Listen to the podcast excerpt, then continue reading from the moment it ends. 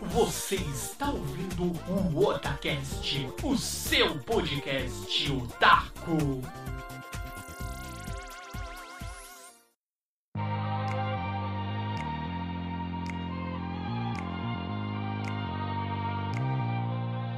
Oi, eu sou o líder Samar e aqui é o Otacast. Oi, eu sou Anderson Roberto, estou convidado do, sou convidado do Otacast. É isso, galera. Vocês estão ouvindo diferente? Estão, porque o Nando não está participando dessa vez. O Nando teve um pequeno compromisso e não pôde, não pôde gravar conosco. Pipoca, pipoca, pipoca. pipoca. Tá vendo? Nando pipoqueiro. já virou meme já, Nando. Se ferrou. É. Ele teve uma viagem a negócios, mentira, foi com a família, né? Deixa o Nando descansar aí quatro dias. E então eu irei tocar este programa. É a primeira vez que eu toco o Otacast desde que a gente começou. Eu nunca fiz isso. Espero a, a, compreensão de todos.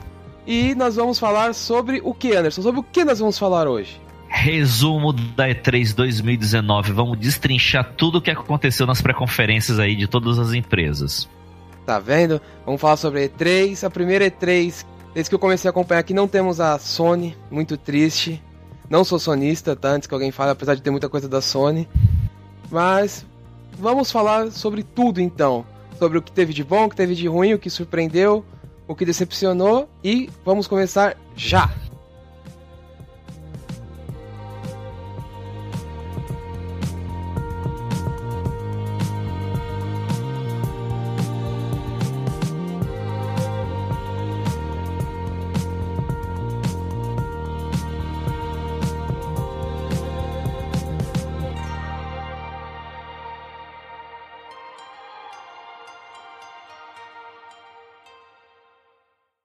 Na semana passada rolou a famosa E3, acho que a maior feira de games que tem na América. Né? Não é a do mundo, eu ainda acho que a Tokyo Game Show é a maior feira do mundo em questão de games, essa é a minha opinião, tá? Mas hum. aqui na América, com certeza é a maior e trouxe muita coisa, muita coisa. Eu me surpreendi bastante, é, vou falar para vocês. Teve algumas conferências que eu não consegui assistir ao vivo, algumas eu assisti me surpreenderam bastante, outras me decepcionaram bastante. Teve coisas que eu esperava aparecer e não apareceram. E como eu disse na abertura, a Sony fez muita falta. Dizem que vai ter um evento no final do ano para compensar essa E3, que a Sony vai trazer muita coisa, mas eu vou ser honesto, eu senti falta daquela daquela competiçãozinha que tem entre a Sony e a Microsoft que já virou padrão, né? Um vai mostrar outra coisa, outro vai mostrar uma e fica aquela é como se fosse uma competição. Até o, o CEO da Microsoft falou, né, que sentiu falta da Sony. Então acho que teve alguns pontos que poderia que me decepcionaram nesse sentido. E você, Anderson, o que você achou da E3 esse ano? Olha, líder, a E3 esse ano, cara, foi muito boa. Realmente eu também senti muita falta da Sony, ou seja, ficou fácil para a Microsoft, né? É como a gente daqui a pouco vai, vai comentar sobre a parte da conferência dela.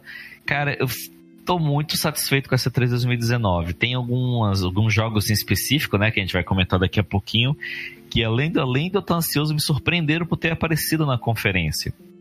E realmente a Sony fez falta, né? Vamos ver o que, que eles vão aprontar pro final do ano, provavelmente para apresentar o PS5 com mais detalhes e obviamente uma enxurrada, pelo menos uma promessa de enxurrada de jogos que vai vir com, com o novo console deles, né? É, que foi anunciado também. A gente vai falar mais sobre isso. Que anúncio, hein? Pois é. é pois é assim, é. é uma coisa que eu já esperava. No momento que a Sony anunciou que fez uma parceria com a Microsoft para desenvolver a, a, a, tecnologia de games via stream, eu já esperava que a Microsoft mais cedo ou mais tarde ia soltar alguma coisa. Não me surpreendeu tanto que ele fosse aparecer na E3. Eu Poderia ser que aparecesse depois, mas não me surpreendeu muito que ela fosse anunciar. Porque se ela não anunciasse agora, ela ia perder uma puta de uma chance de. Se pôr assim, ó, estamos inovando igual a Sony. Vamos entrar no mercado para competir com todo mundo. Não pensa que é só vocês, né? Porque não é só a Sony, né? A Google também tá vindo forte dessa vez. Não, a Microsoft, a Microsoft, o que ela apresentou lá de, do xCloud e as novidades do Game Pass, novamente, daqui a pouco a gente vai entrar em detalhes sobre isso, é para bater de frente com Stadia e uma provável, assim, tô supondo, né? Que a Sony e quem sabe até mesmo a Nintendo entendam que o futuro do mercado aparentemente agora vai ser streaming, eles vão ter que dar um jeito para se equiparar. Ou Sim. eles vão usar a tecnologia da Microsoft, como a Sony já fez um acordo com ela, né? Ou eles vão abrir suas próprias, usar suas próprias tecnologias para isso, né? Abrir é. seus próprios serviços para isso. Pelo que eu entendi, é uma parceria entre os, as duas franquias, né? As duas empresas, no caso, desculpa. As duas empresas vão meio que firmaram um acordo para desenvolver, né? Agora acho que vai ser tipo uma tecnologia mútua das duas, né? Acho não acho que elas vão compartilhar servidores, mas acho que vão compartilhar tecnologias. Porque para convencer a, a, Sony a fazer aquele cross, né? É, é crossover que chama, né? Quando você põe outras Isso. plataformas. Exato. Para fazer com um outro jogo, que no caso do Fortnite já foi um, uma novela. Você imagina outro jogo. Se bem que eu acho que com essa parceria é capaz de acontecer alguma coisa. Tanto que foi muito engraçado, né? É, o cara lá da Microsoft, que eu esqueci o nome agora, não tenho aqui a, a reportagem, ele falou que o Halo pode aparecer na Sony, só basta a Sony querer. Foi isso é, que ele então, falou. Se não me engano, foi, foi presidente da Microsoft Studios. Exato. Se eu não estou equivocado, foi esse cara.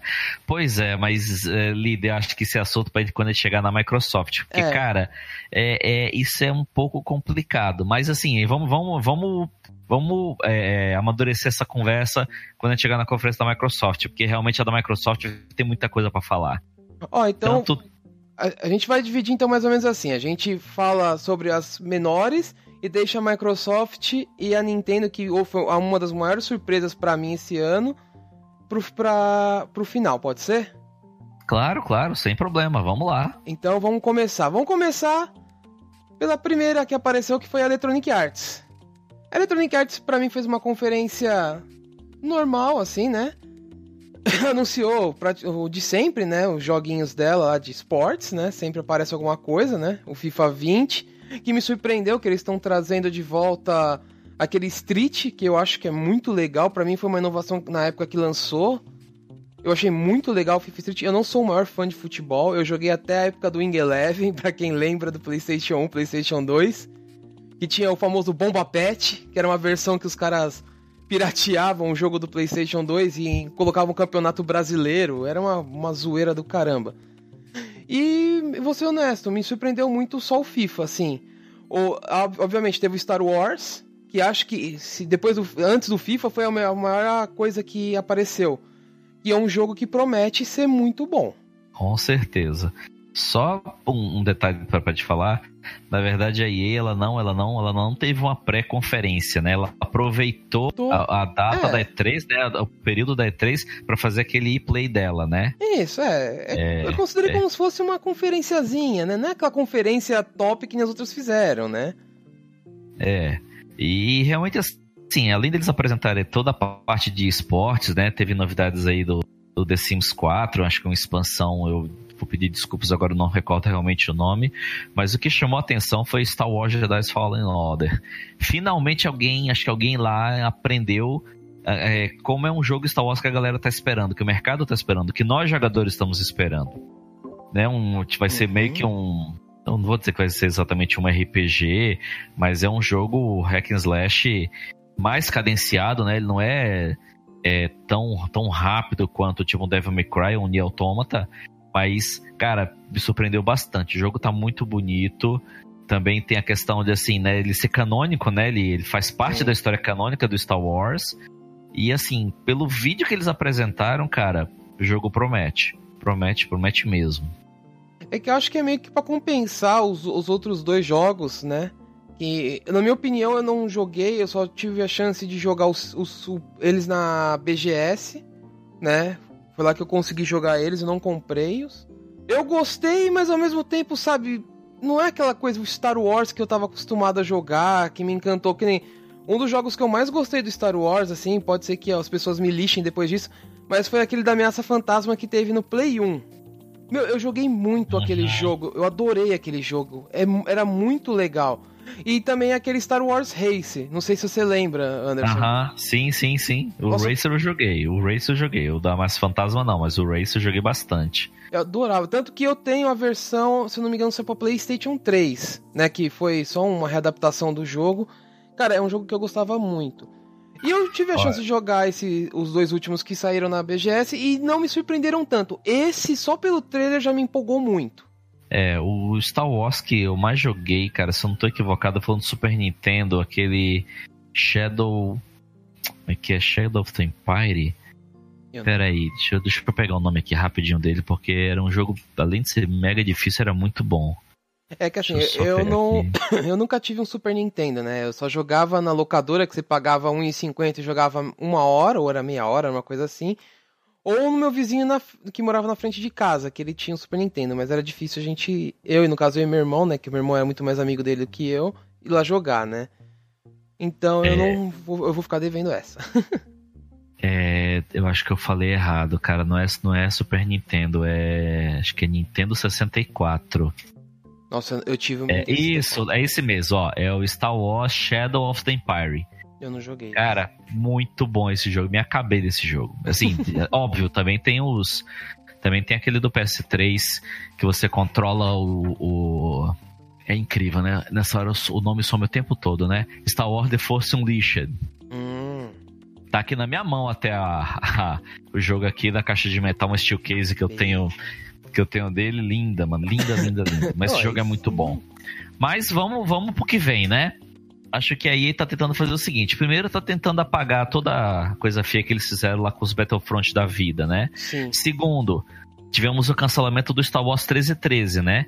Sim. Então, como a gente não sabe como seria a proposta inteira, isso aqui a gente pode considerar que é assim, olha, vamos tentar trazer um jogo decente pro pessoal, fazer bonito, para depois criar uma sequência e de repente seguir virar uma nova série. Quem sabe, né? Ia ser legal, hein? Eu espero que na BGS tenha um trailerzinho, né, pra gente poder jogar. Eu espero estar tá lá, né, esse ano também, mas. Ah, não, estaremos sim. Com certeza estaremos na BGS esse ano. Eu quero ter uma chance de jogar. Como eu joguei os outros dois, né, os Battle... é Battlefront, né? Eu tive a oportunidade Isso, de jogar. Battlefront. Eu quero também ter a oportunidade de jogar esse daí. A EA também falou um pouco do Apex, né? Que é um, um jogo do sucesso do momento, né? Falaram da segunda temporada dele. Sim. Teve, teve o Battlefield 5, que mostrou uma fase que me lembra muito a CS Italy, é, para quem jogou Counter Strike, lembra muito o comecinho do, do, mapa quando você joga de CT. Eu até me dei risada quando eu vi, eu falei, meu, os caras estão pegando, porque geralmente no caso o mapa fala uma pequena vila na Grécia no Counter-Strike é uma vila da Itália, mas é muito igual. Tipo, não é 100% igual, mas o começo é idêntico. Eu falei, meu, os caras se inspiraram lá, certeza, mas é... não posso confirmar isso 100%. É, eu fiz uma, eu fiz uma, uma matéria sobre, sobre as atualizações do, do Battlefield lá pra mandar até aproveitar mandar um abraço aqui pra galera do, do Cantina do Moz, né? Fiz uma matéria lá pra sobre Battlefield 5. E, cara, assim, eu acho que a EA tá começando a entender como deve, como deve respeitar nós jogadores, né? O que eles têm que apresentar, o que a gente quer pros jogos. É, eu acho que eles estão começando a ir pro caminho certo. A única coisa que eu tenho raiva até hoje da EA são os servidores dele aqui no Brasil. Porque eu acho que não tem aqui no Brasil, né? A gente se loga lá na América. Não, é, exatamente. Não tem servidores dedicados aqui no Brasil. É. E, infelizmente, o lag compromete, porque eu, eu platinei o Plant vs Zombie Modern Warfare 1 Cara, pra, pra, você jogar online aquilo, era uma dor de cabeça. Sim. Meu. Bom. Sim, sim, sim, com certeza, com certeza mesmo. Eu, eu também, eu também penei pra, pra, pra, poder platinar ele. Foi difícil. E olha que eu tava, eu tava jogando meio que duo com um amigo, né? E mesmo assim, tipo, hora o meu caía, hora ele caía. Foi uma tristeza, mas a gente conseguiu platinar. Então a gente vai encerrando a EA por aqui, porque acho que não teve muito mais coisas que eles revelaram, né? E vamos falar um pouquinho então da é Bethesda, né? Que fala? Bethesda. Bethesda. Bethesda. É, nunca Bethesda. sei pronunciar o nome. Eu pra aprender a pronunciar Be Halo foi um inferno, imagine Bethesda. Cara, Bethesda. Bethesda. Bethesda. Bethesda. Vamos, vamos falar então da Bethesda.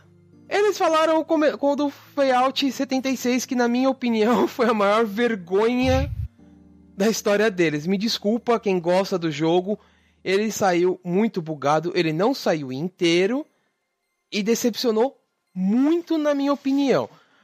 Tanto que tinha um bug que dava pra você jogar várias bombas atômicas e derrubar o servidor. Então, tipo, você já sabe que a coisa tava feia na época, né? Hoje eu não sei como está.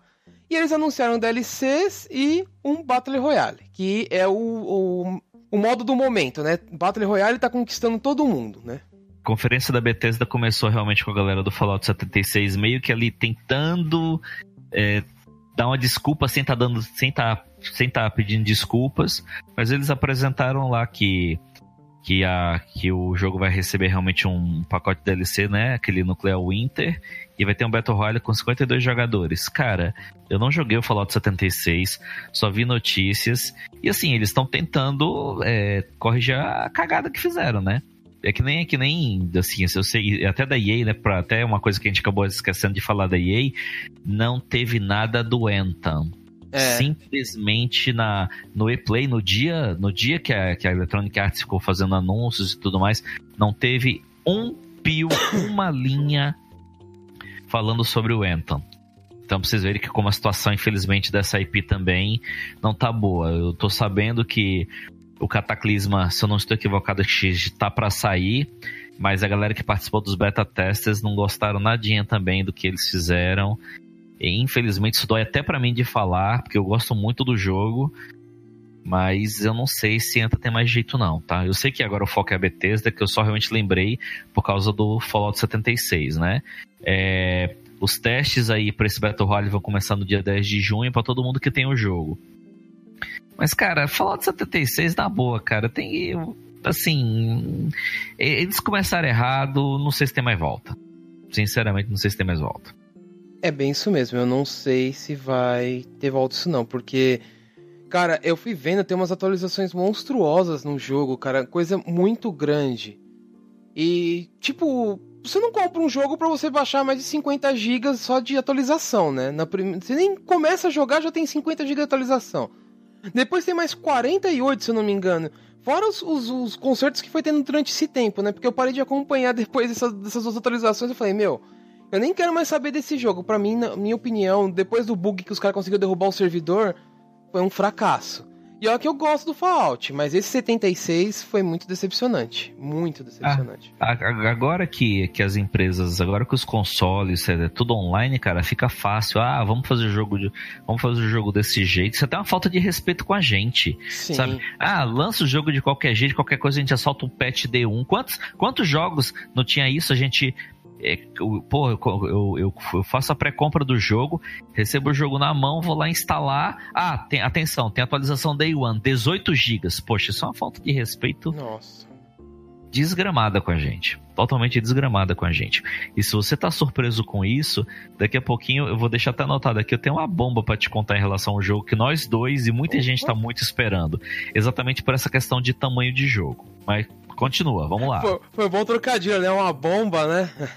É, nossa, você. Bom, vamos ver o que você vai falar quando eu te falar a informação que eu tenho. Ó, então antes de você me falar, vamos falar de outras coisas que rolou na, nessa conferência, que rolou Elder Scroll, né? Anunciaram o Elder Scrolls Blade pra Switch e um novo capítulo do online. Cara, Isso. eu vou ser honesto, eu estava esperando muito que eles anunciassem mais alguma coisa do novo. Mas. Você tá não... falando do 6? É. Elder Scrolls 6 só deve, só deve aparecer alguma coisa pra gente em 2021, cara. Esse jogo pra ser 2022, 2023. Os próprios desenvolvedores da Bethesda falaram, falaram, olha, Elder Scrolls, a, o canônico, né, a Skyrim, The Oblivion e tudo mais, o intervalo entre eles saírem é muito longo. Porque, cara, uhum. Skyrim até hoje gera dinheiro pra Bethesda. Sim. Cara, você, joga, você consegue jogar Skyrim em qualquer lugar. Até, até na geladeira, se tiver uma telinha ali, você, você consegue jogar Skyrim. O que, que, que, assim, o que é um grande mérito da Bethesda. É um jogaço. Eu joguei ele no PC, eu joguei ele no PS3, mas porque, assim, é, você, você, tem que jogar outras coisas que você gosta, né? Sim. Porque, porque um jogo como, como Elder Scrolls é, consome muito do tempo da gente, mas Skyrim é muito gostoso de jogar. E a história é fantástica, então não tem o que se falar. Assim, meu palpite, Elder Scrolls 6 deve, deve ganhar data de lançamento alguma coisa entre final de 2022 e início de 2023. Ah, mas eles poderiam pelo menos dar aquele gostinho que a gente tá querendo, né? O que eu queria muito ver, porque no ano passado, quando eles anunciaram sem data lá que provavelmente ia ser pro PlayStation 5 e pro novo Xbox, eu pensei, pô, talvez eles mostrem mais um pouquinho só pra dar aquela pimentada na coisa, mas ele nem foi citado sequer. Não, deve estar tá tudo ainda no papel, sabe? Em, Tá nos scripts fazendo ainda? Isso, tá, exatamente. Deve estar tá tudo ainda no papel, nas ideias, o que vai ser, aonde vai ser. Vai, vai, vai pegar toda a área do mapa, vai ser uma nova área do mapa. Até é, é, complicado, a gente realmente não tem nenhuma informação concreta sobre o jogo. Só sabemos que ele está em desenvolvimento e que vai sair. E outra, vai ser outra mina de dinheiro pra Bethesda quando Ah, sair. com que todo mundo vai comprar. E vamos falar um pouquinho de um jogo que, na minha opinião, me surpreendeu. Que é o. Me corrija, Anderson, porque o meu inglês é péssimo. Mas é, o- é Ghostwire Tokyo, não é isso? Ghostwire Tokyo, Tokyo. do Shinji Mikami. Cara, esse jogo também me deixou assim muito interessado. Bom, pra quem não sabe, Shinji Mikami, ele fez o Devil Within 1 e 2 junto com a Bethesda e ele é o criador do Resident Evil, né? Assim, cacife o homem tem. É, cara, assim, assim, o- eh, o Shinji Mikami subiu ao palco. É, tava todo mundo achando que viria um Devil Within 3. Eu não terminei o, o 2, então eu não sei se da maneira como o 2 termina dá um gancho pra ter um terceiro. Mas ele veio trazer pra gente esse Ghostwire Tokyo, onde tinha aquela mistura de terror, gente desaparecendo. É, cara, assim, eu fiquei muito empolgado com o jogo, mas também não teve data, não teve nenhuma data de lançamento e nem vários detalhes, né, sobre que, sobre o que seria o jogo, né, qual seria o gênero, gênero não, perdão, do que seria o jogo, onde seria, etc. Onde seria não, né, vai ser em Tóquio, Vai ser em obviamente. né? Tóquio. Mas sabe o que me surpreendeu? É que assim, é, na hora que começou todo mundo a assumir, eu juro pra você que eu dei risada. Porque eu falei, meu, os caras vão fazer um jogo sobre o dia do juízo final, né? Porque pra quem é religioso, essas coisas, o- o dia do juízo final é justamente isso. Pessoas começam a desaparecer, fica só as roupas. Eu até falei, meu. Aí começou a desenrolar umas coisas muito sobrenaturais diferentes. Falei, meu, que jogo é esse, cara? Eu achei muito bom. Apesar de ser um trailer bem curtinho, não deu nem dois minutos direito, eu acho que vai ser um jogo bom.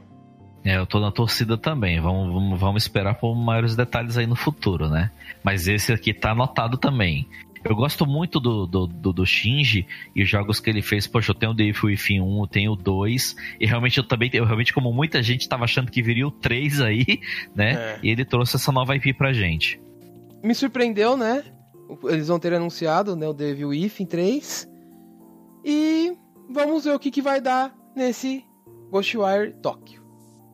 Eles falaram também sobre um DLC do Rage 2, que é um jogo que me surpreendeu bastante também o ano passado, né? Quando, quando teve anúncio. Não tem data pra estrear esse DLC, né? Isso, não tem data ainda desse DLC. Mas tá cheio de coisa doida. Tá. Olha, se você não jogou Rage 2 ainda, Não joguei. jogue. Cara, ele é um, ele é um Doom pós-apocalíptico. É, tipo, totalmente psicodélico, cara. É, é- é- é sério, é sério. É, é- é assim, se você gostou do Doom, pega o Rage 2, você vai se divertir. Acho que a melhor coisa que eu posso fazer aqui, não vou entrar em detalhes, mas se você gostou do Doom, pode jogar o Rage 2, que, que é na mesma pegada. É, é- é tiroteio frenético, você tem. Você. O teu personagem usa uma armadura que você consegue dar upgrades pra ele, tem veículos, tem. Tem loucura dentro do jogo, é muito divertido. Eu tô jogando ele, vou até também fazer uma matéria, uma análise pra ele, pra um outro portal que eu escrevo. Então vamos dar aqui outro abraço agora pra galera do. pra galera da Indoxon. Né? Tô, tô, sou escravo de todo mundo aqui agora. E eu vou fazer uma análise sobre, sobre o Rage 2 em breve aí. Mas jogaço, pode jogar sem medo, gente. Aí, ó, tá vendo? Recomendações do Anderson, hein? Eu pretendo jogar em breve. É, não vou falar quando, porque eu preciso primeiro comprar o jogo, né? Mas eu. De- desde o, dos anúncios que teve, me surpreendeu bastante e me deixou com vontade de jogar. É que tem muita coisa pra jogar, então. Eu vou ter que pegar um pouco mais leve e esperar um tempinho pra me jogar ele, mas eu pretendo jogar ele sim. Uma outra coisa que apareceu, e se não aparecesse eu ia ficar meio surpreso, né? Que foi o Wolfenstein. Ah, esse, é- cara, esse é um dos carros-chefe da Bethesda, mano. Não, não, não pode não ter Wolfenstein. E esse eu achei muito legal também. Porque ele tá misturando futurista com coisa do passado. Não sei se você percebeu, mas tem uns, uns nazistas no meio do jogo que não tá usando aquelas roupas futuristas, aquelas armaduras, aquelas coisas, né? E eu achei meio estranho. Falei, ué. Bom, aí nós temos dois detalhes. Você, eles apresentaram dois jogos Wolfenstein. O Cyber Pilot, que é para VR, que é para VR. Você vai estar comandando tipo, vai estar dentro de um daqueles mechas lá detonando é, civil, não, nazista para todo lado.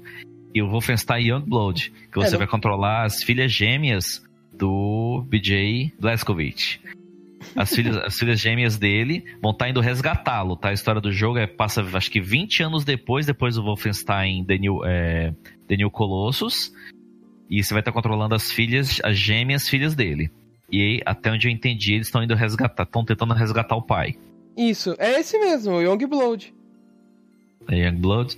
Então, se tem um. Ah, bom, eu, eu realmente, agora que você comentou de ter alguns nazistas com roupas diferentes, tipo, retratando anos diferentes. Sim, eles e... são com a roupa clássica. Eu tô até vendo o trailer agora pra mim ver se eu não tô falando bobagem. Mas é isso mesmo.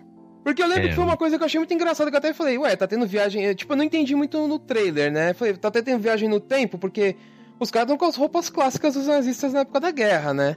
Ó, oh, deixa, deixa eu até me corrigir uma coisa que eu falei aqui. Realmente o Wolfenstein Cyberpilot é um game para VR e o, e o Youngblood é um spin-off com as Sim. filhas do Blazkowicz e, e eles estão no jogo na é Paris nos anos 80, cara. Então, é no, bom, é. Deve ter viagem no tempo. De repente pode ser, pode ser alguns, algumas, algumas células nazistas que, não receberam atualização. Não sei. É esperar é. o jogo pra, pra ver. Mas sempre surpreende. Eu sempre gostei da, da franquia. Eu tive a oportunidade de jogar o primeiro quando eu era pequeno no. Pra quem não conhece, existia uma coisa chamada disquete, pra quem não conhece, sabe? E, e, na época eram dois disquetes bolachões, que a gente chamava que eram os disquetes 5 e 1 meio, ou uma coisa assim, 5 3 quartos, eu não lembro o nome daquilo. 5 1 quarto. 5 1 quarto, muito obrigado. Né? E era dois disquetões, dois ou três disquetões daquele para você jogar o Wolfenstein. E eu joguei muito aquilo, cara, era muito legal, cara. Eu joguei no Nossa, 486. Também, também, também eu lembro, tenho, tenho boas lembranças do primeiro Wolfenstein. E é uma franquia que você para pra pensar, tá? tinha no 486 e estamos numa geração aí em que, naquela época, se você falasse que um computador ia ter 1 GB de, de, HD, você fala, isso não existe, você está falando bobagem. E hoje já tem um HDs de 1, 2, 20 tera, por aí vai, né? É. E outra, cara, Wolfenstein é uma série. É uma, é série muito boa. Todo Sim. assim.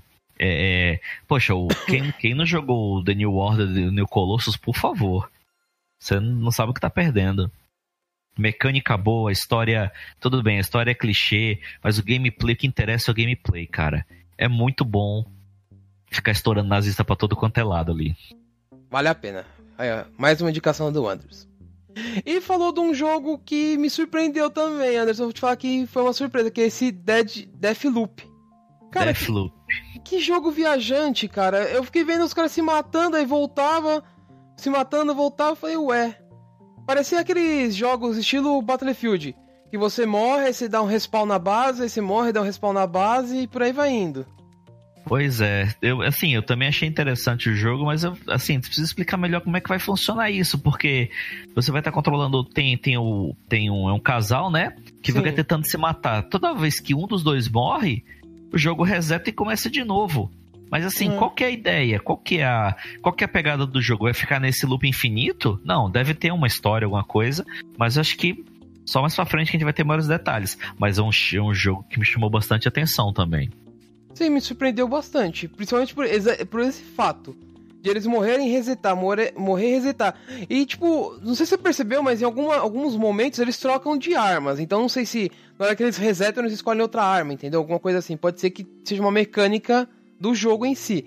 Mas, mas eh, será que vai ser o quê? É um, um V1? Né? Porque se é um casal, ou será que vai ser vários. Tipo, como se fosse um Battle Royale com reset, entendeu? Automático. Tipo aqueles. É, como que chama? Tipo o jogo de frag mesmo. Por exemplo, ganha quem sim. matar mais. Tipo mata-mata. Agora veio Sim, sim. Mas não pode ser só isso, cara, o jogo. Não pode ser só isso. Eu não sei. Bom, vamos ver, vamos ver o que, é que vai vir aí, né? Sim. E eles falaram também sobre. Também outra coisa que, se não falar, não é eles, que é o Doom, né? Doom Eternal. Que, que eu achei foda, cara. É Doom, né, mano? Doom é Doom. E desde o ano passado, quando eles anunciaram, eu não vi muita coisa falando mais. Aí mostrou uma, um trailerzinho bem rápido também, como todos os outros, né? Não, eles, eu não achei que eles prolongaram tanto. E uhum. é Doom, né, cara? Aquelas armas loucas, aqueles monstros doidos. Então, me surpreendeu bastante. Bastante é. mesmo. E eu tô doido para jogar. Eu acho que a melhor coisa que você pode falar sobre o Doom Eterno é assim: independente da plataforma que você vai usar, vai estar tá rodando a 60 liso. Eu ainda tô até hoje me surpreende ainda quando eu ponho o meu, eu tenho o Doom no PS4 e no PC. Cara, no PS4 rodando a 60 bonitinho, eu tenho até, se você deve recordar, eu fiz um detonado do jogo pro meu canal do YouTube do Doom. Hum. Por quê? Porque tava muito bom de jogar, muito divertido. E outra, você não, não precisa se preocupar com a história. Cara, é demônio. Pega as armas lá, pega o seu Doom Slayer e acaba com todo mundo. A pegada do Doom Eternal vai ser uma, vai ser uma continuação hum. é, direta, né, do, do jogo de 2016. Já tem data de lançamento, né? Tá, tá é, estamos esperando aí que ele chegue no dia 22 de novembro. E óbvio, né? Vão ter novas mecânicas. Você vai ter um meio que um, um lança-foguetes agora no braço, vai ter um gancho. E você vai, vai visitar novos lugares agora. Parece que a gente vai pro inferno, vai pro céu, é, vai, vai, vai pra terra também. E outra, cara, como você acabou de falar, é Doom, gente. Poxa, é que nem Wolfenstein. É a mesma pegada do Wolfenstein. Até recordo que eu tava escutando um podcast esses dias. O, o rapaz estava falando assim. É, eu achei que depois do Bioshock Infinite ele falou assim: olha, a pegada agora de FPS é outra. Você tem que uhum. pensar mais. Tá aí o Doom pra te esfregar na cara que não é, cara. É só pegar uma, a arma e estourar miolo de, de inimigo. E você sabe que, tipo, eu acho que o Doom, ele é um jogo muito. Assim, para quem é das antigas, vai lembrar, o Doom foi. O Doom junto com o Quake foram um dos primeiros jogos a ter competitivo, né? Sim, tipo, sim, o, sim, tem multiplayer competitivo. Sim, o Quake na época eu brinquei bem pouco no online. Meu, era muito divertido, né? Porque não era um servidor oficial, eram, eram servidores meio esquisitos, né? Que alguém criava. E na época a conexão não era aquela beleza, né? E então dá pra você se divertir um pouco. O Doom tá na mesma pegada. E tá. Eu tenho quase certeza que vai levar muito para competitivo isso daí. Tanto que tem o Battle Mode, né? Que você pode jogar entre um caçador de monstros e um demônio. Que eles falaram lá na, dois demônios. É, por enquanto, né? é, uma coisa legal também que eles que eu, que eu li, não, isso acho que não foi comentado na conferência, mas eu li posteriormente, é que assim, o jogo vai ter invasão. Você tá jogando sua campanha lá com Tongai, beleza. Um outro jogador vai poder invadir o jogo como demônio para te infernizar a vida. Sabe as invasões do Dark Souls, Demon Souls, Nossa, etc? Nossa, sei, sei. Vai, vai ter uma mesma pegada. Eu só não sei se vai ser possível dois caras invadirem ao mesmo tempo, mas eu sei que um vai. Você vai poder invadir como, como demônio e ser sorrateiro pra, tipo, pegar o cara desprevenido e acabar com a partida dele. Meu... Pra, pra, não, pra não deixar o jogo tão. Pra galera não reclamar que isso vai ficar, digamos, chato e perseguido, é, algumas partes do jogo isso não vai ser possível, para não quebrar, é, acho que a linha de raciocínio do jogador, né? Não quebrar o gameplay dele. Então, em certas áreas não vai ser possível ter invasão, mas as áreas que tiver invasão, prepare-se. Vai ser enxurrada de demônio em cima de você. Eu quero nem ver isso daí, meu. Nossa, se, na época do Dark Souls, principalmente eu joguei muito dois, né? Inva se eu sofrer invasão era um saco, mano. Imagina Doom, que é um jogo, tipo, frenético, que você não para, né? Meu, vai ser muito doideira, cara. Vai, vai, com certeza vai. E para finalizar, eu vou pedir pra você me explicar um pouco sobre isso, Anderson, se você souber, lógico, porque eu vi claro. e não entendi muita coisa. Explica para nós o que é o Orion. Eu confesso que também no momento que eles apresentaram, eu também não tinha entendido. Eu achava que era uma nova plataforma, exatamente como a xCloud ou, ou como, a Google, é, como a, o Stadia, né? Assim, a Bethesda vai abrir uma plataforma de streaming de games. É, não, na verdade não. Na verdade, assim, o Orion é, um, é uma plataforma voltada para os desenvolvedores deixarem seus games prontos para serviços de streaming. Então, vou dar um exemplo. Vamos, vamos, imaginar o seguinte: eu vou pegar o Battletoads, da, que a gente vai falar sobre ele daqui a pouquinho, porque acho que é o melhor exemplo que eu posso dar. Para quem não sabe, o Battletoads não vai ter, é, não vai ter multiplayer online. Ele vai ser apenas co-op, co-op local. Vamos imaginar que o Battletoads não foi feito pela Rare, estava sendo feito por uma empresa índia aí. E os caras queriam, olha, a gente fez um jogo é, single player, mas a gente queria poder fazer multiplayer e queria poder botar é, via streaming. A gente não tem essa estrutura, não tem a ferramenta para isso. A Bethesda chega lá, olha, nós temos a Orion aqui, ó. A Orion, a gente pode pegar o teu jogo, colocar dentro da Orion, reprogramá-lo para que ele possa funcionar na Google Stadia, na xCloud ou qualquer outra plataforma que apareça de streaming no futuro, como por exemplo da Ubisoft ou quem sabe da Sony e Nintendo no futuro. Ou seja, a plataforma Orion, para deixar bem claro, não é uma nova plataforma de streaming. Ele é uma ferramenta que pode auxiliar os jogos a serem programados e configurados para rodar em plataformas de streaming, como a xCloud e o Google Stadia. É isso. Agora eu entendi direitinho. Eu quero ver a conta da net do final do mês nessa brincadeira aí, cara. Minha, a, a, a, minha preocupação não é não é, o, não é jogar, a minha preocupação é, é, a conta da net no final do mês nessa brincadeira aí. Porque se o futuro realmente for tudo via streaming, cara, nós estamos ferrados. Ah, Pelo menos a gente que tá aqui no Brasil, né? Meu, desde que começaram a falar disso daí, eu já tava suspeitando que a gente ia ficar ferrado, cara. E quando que a gente não se ferra? Pois é. Ser, jogar, ser gamer no Brasil é complicado, gente. Muito complicado. Muito. Não tenha dúvidas. Já falamos bastante deles, né? Vamos lá, vamos ver se dessa vez eu pronuncio certo. É Bethesda, é isso? Be isso, Bethesda. É Bethesda. Bethesda. Aê, tô aprendendo, hein? e para encerrar esse bloco, vamos falar sobre a Ubisoft e no próximo a gente encerra com as outras três, que vai ser um pouco mais longo e para mim foram as melhores. Não que essas que a gente falou até agora não foram boas, mas na minha opinião foram as três melhores, né? A gente deixa pro final. Então vamos falar da Ubisoft. Ela falou do Hot Dogs, que já tinha sido vazado, né?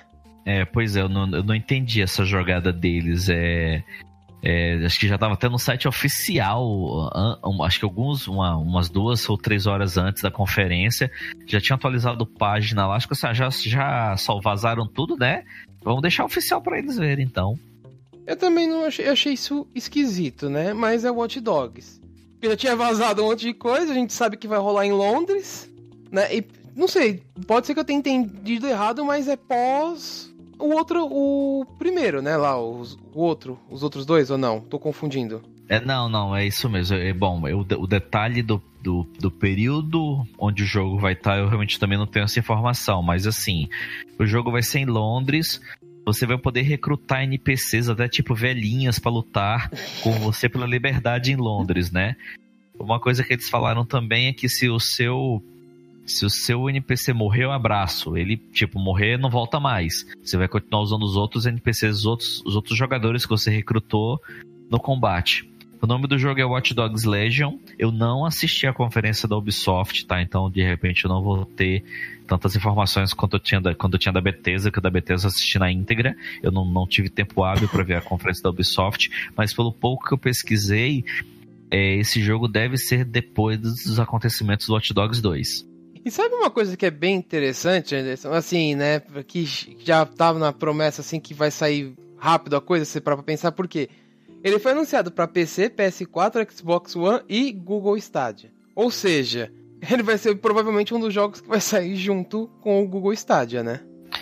É, então, é, aproveitando esse ensejo, cara, é o seguinte: a Ubisoft é uma forte, é uma forte é, parceira do Google né, nesse aspecto aí do Stadia, porque eles também, né, a gente vai comentar daqui a pouquinho, eles também estão oferecendo a plataforma deles, mas muitos jogos da Ubisoft, ou se eu não estiver equivocado, quase todo o catálogo deles vão estar disponíveis também. Se vê que não faz muito sentido isso, né? Porque eles vão abrir o próprio deles, mas muitos jogos deles vão estar disponíveis no Stadia.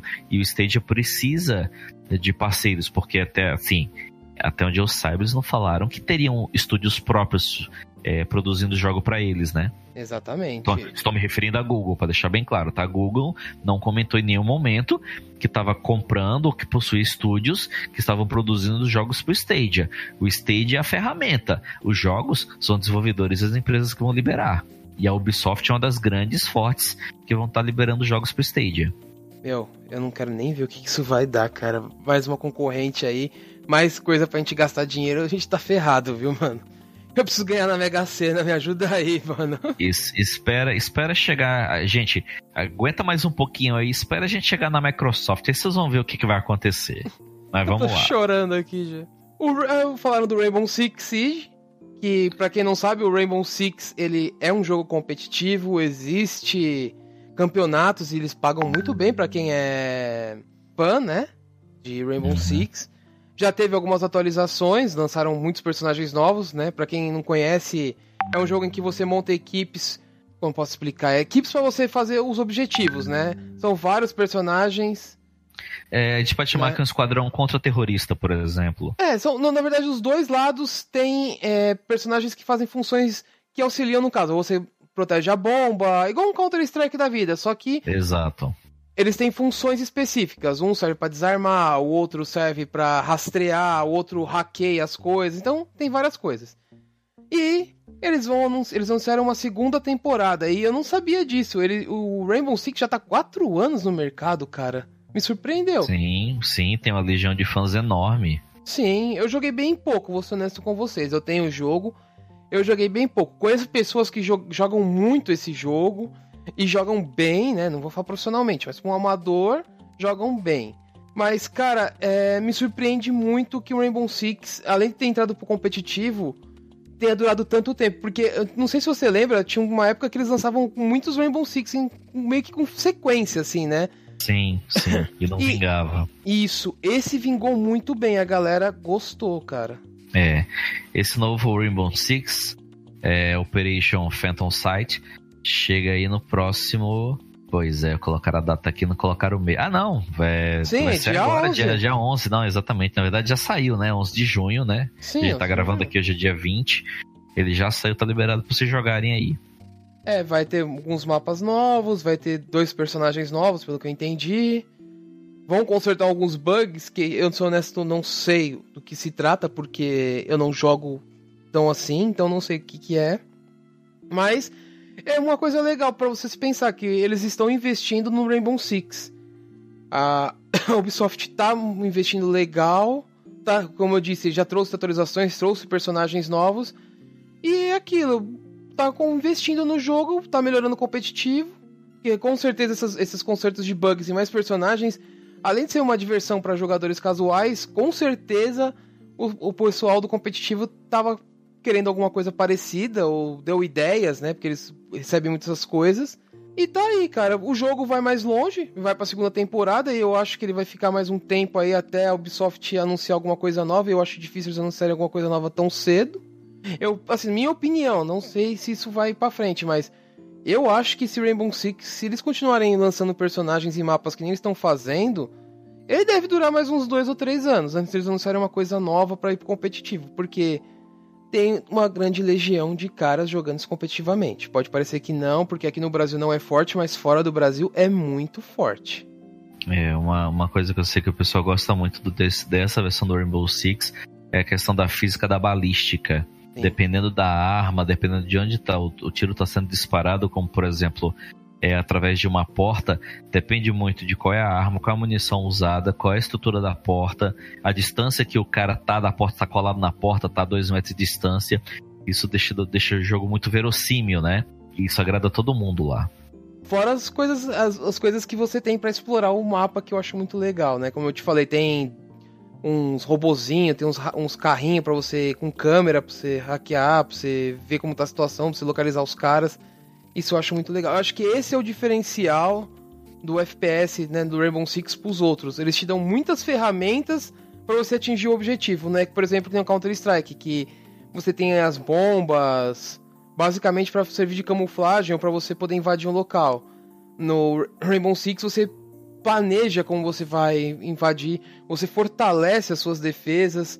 Então, tipo, esse pra mim é o diferencial que faz o Rainbow Six tá no competitivo até hoje, Uhum. né? Vamos lá, uma coisa antes de a gente voltar assim a anunciar mais coisas, teve o- uma coisa que me surpreendeu bastante e mostra que as empresas estão avançando mesmo sem se preocupar com as gerações antigas. O Just Dance 2020, obviamente, foi anunciado, né? Ah, se vocês acharam que não iam ter, né? Até parece que não. Mas o que me surpreendeu foi o seguinte: além de ser anunciado para Switch, né? Já esperava, obviamente, tá todo mundo investindo no Switch e acho que com razão, que é uma- um baita de um console. Ele não vai vir para PlayStation 3 nem Xbox 360 e nem o Wii U. O que me surpreendeu muito, porque eu falei, eu tô pensando, né? Tudo bem, já vai, já tô anunciando a próxima geração, PlayStation 5 e Xbox não sei o que, Google Stadia, não sei o que. Mas eu falei, pô, eu acho que talvez, eu pensei, talvez fosse o último Just Dance que iam anunciar pros consoles antigos, né? Pra encerrar com chave de ouro. Mas não, eles não vão sair pros consoles antigos. Me surpreendeu bastante, porque Tipo, quando você vai encerrar uma plataforma, sempre tem uns jogos que saem por último para marcar aquela presença. Ó, nós encerramos a plataforma, nosso jogo, não sei o que, né? E me surpreendeu não sair para as plataformas um pouco mais antigas, né? PlayStation 3 e o Xbox 360.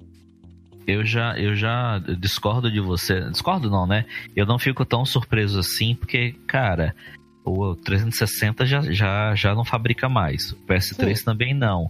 O Wii U também não. Essa é a nova visão, assim, eles já estão olhando para frente. Assim, é. Tudo bem, eu tenho PS3, eu tenho 360 aqui ainda. Acredito que você deve ter. Não sei se você tem algum desses ainda com você, como deve ter muita é. gente que tem é, essas plataformas antigas funcionando. Meu 360 funciona, meu PS3 funciona. Sim, eu também. Mas, mas seja franco, seja franco com você mesmo. Durante a semana, quantas vezes você liga um PS3 360 ao invés de ligar um PS4 ou um Xbox One?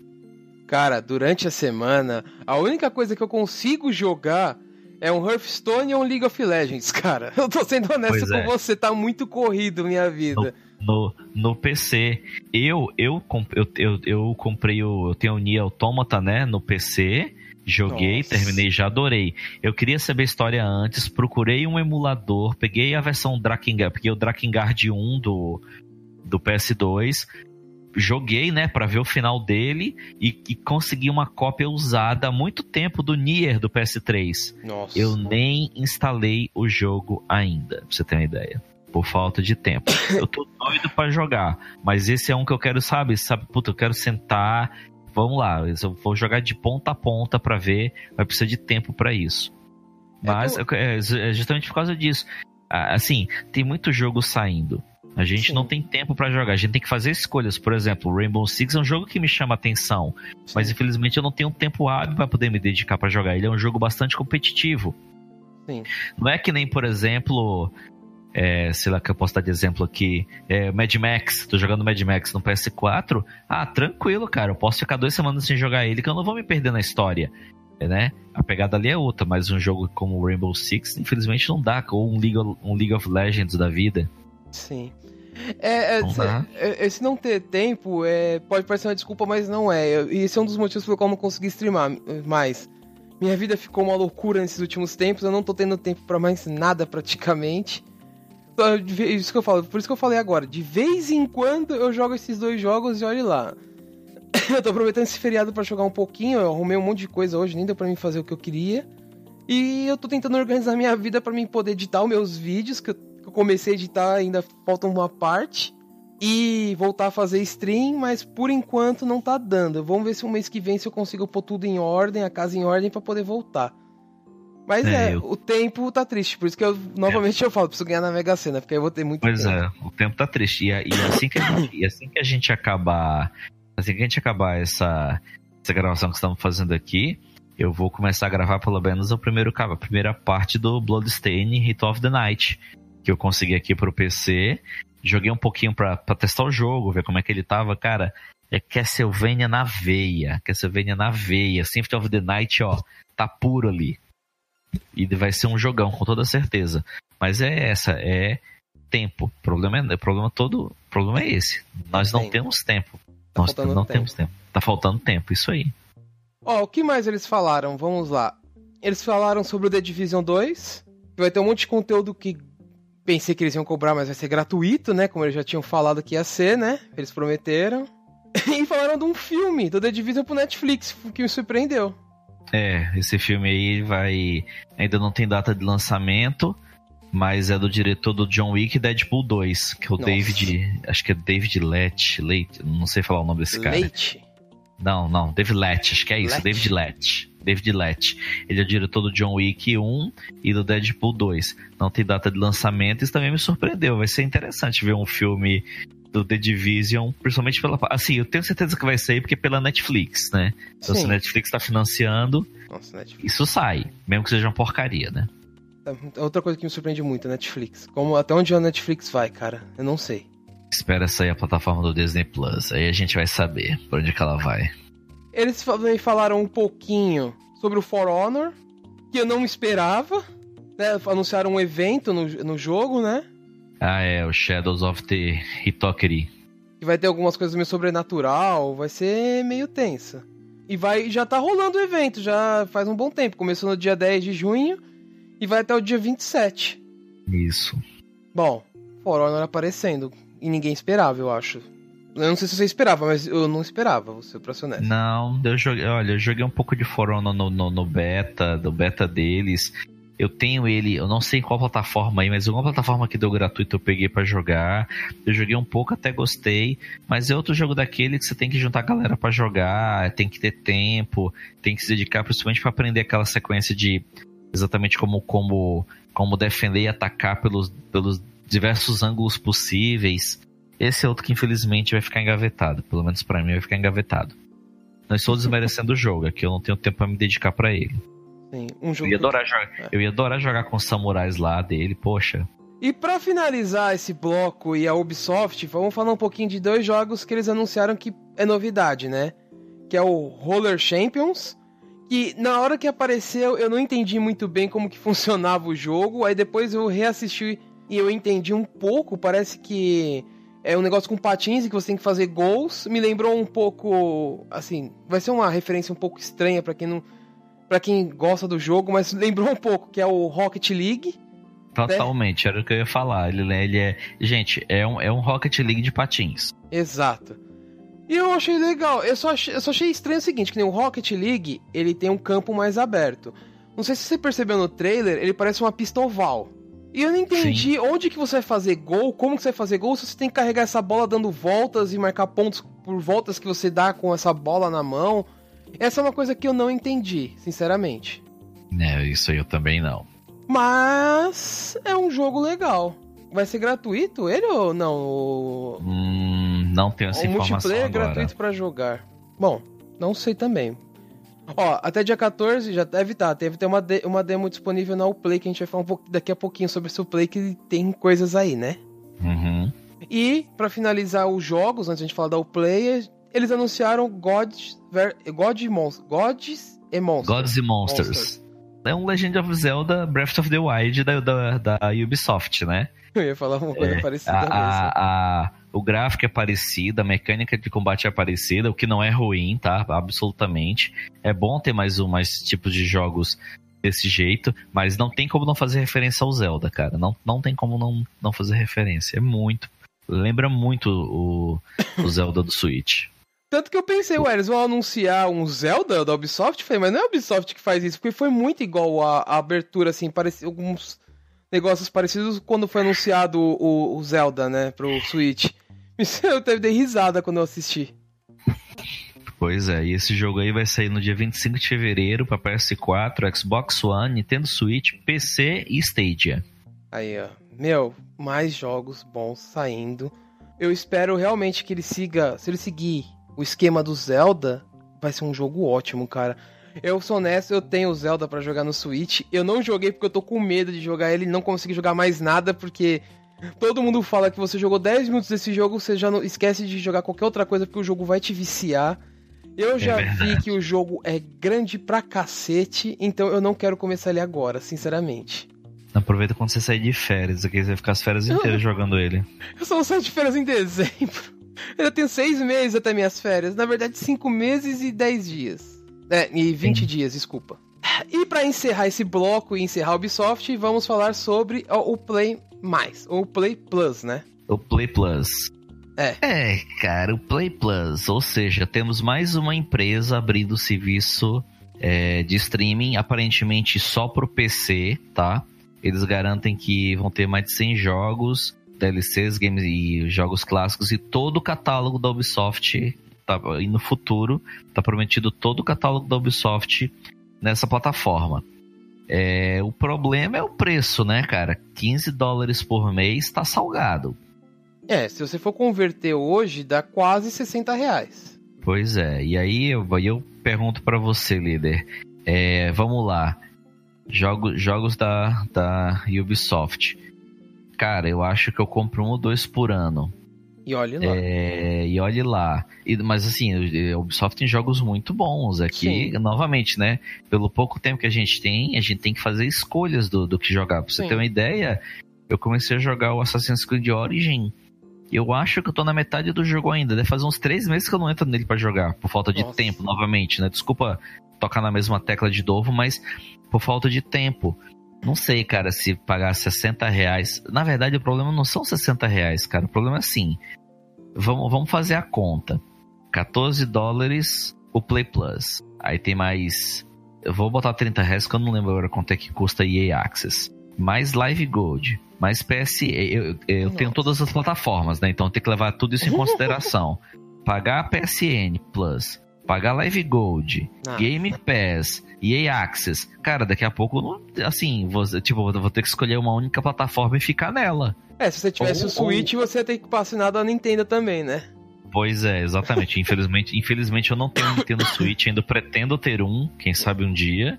Tá aqui, mas é, é complicado. Agora, voltando para a Ubisoft em si, poxa, se na conversão direta dá quase 60 reais, eu não sei se 60 reais por mês vale a pena para óbvio, não que não vale a pena pelo catálogo que a Ubisoft tem, não é esse, não é essa a questão. A questão é, vale a pena pagar 60 pau por mês para ter os jogos lá que você não vai jogar? É. Mesmo, mesmo que seja por falta de tempo, por questão de opção. Ah, mas eu queria jogar o. Eu queria jogar o, o, o Assassin's Creed Odyssey. Ok.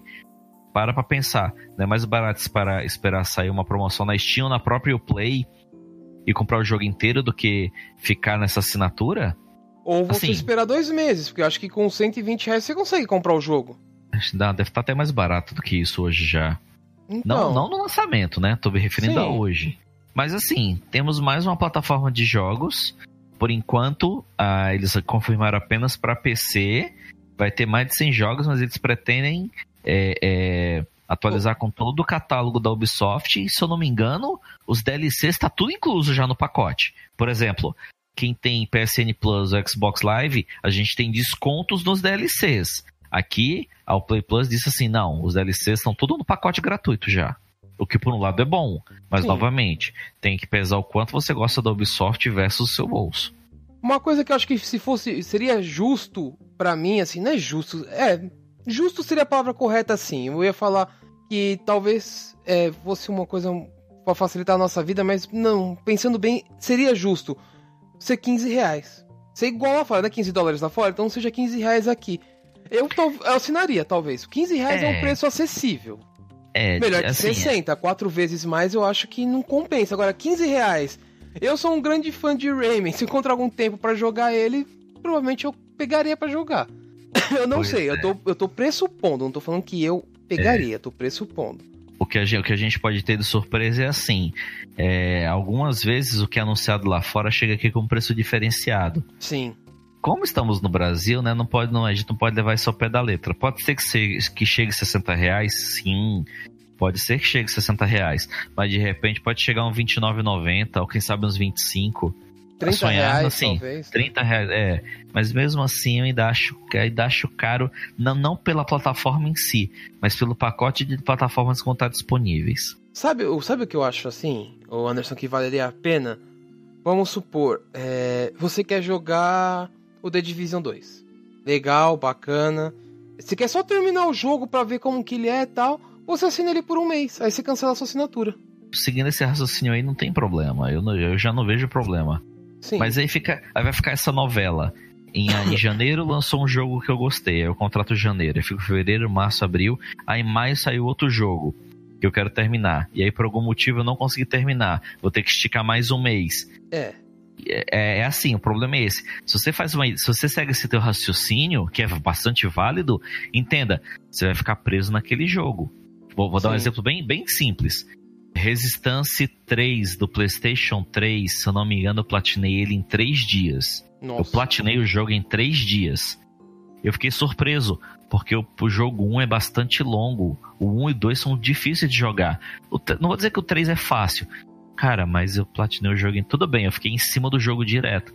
Eu platinei ele em 3 dias. Eu devo estar tá com, eu devo estar tá com 70 horas no The Witcher 3 e não fiz nada ainda, tô level 5, cara. E tô Nossa. adorando isso.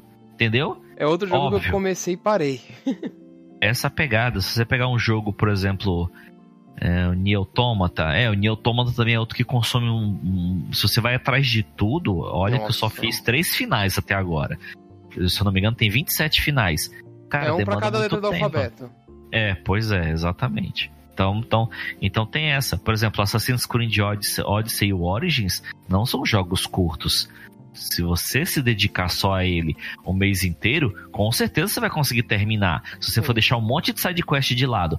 Mas eu sou o tipo de jogador que eu gosto de fazer É. tudo no jogo. Então, Pois. o cara levantou a mão pedindo ajuda, eu paro o que eu tô fazendo, vou lá ver o que tá precisando.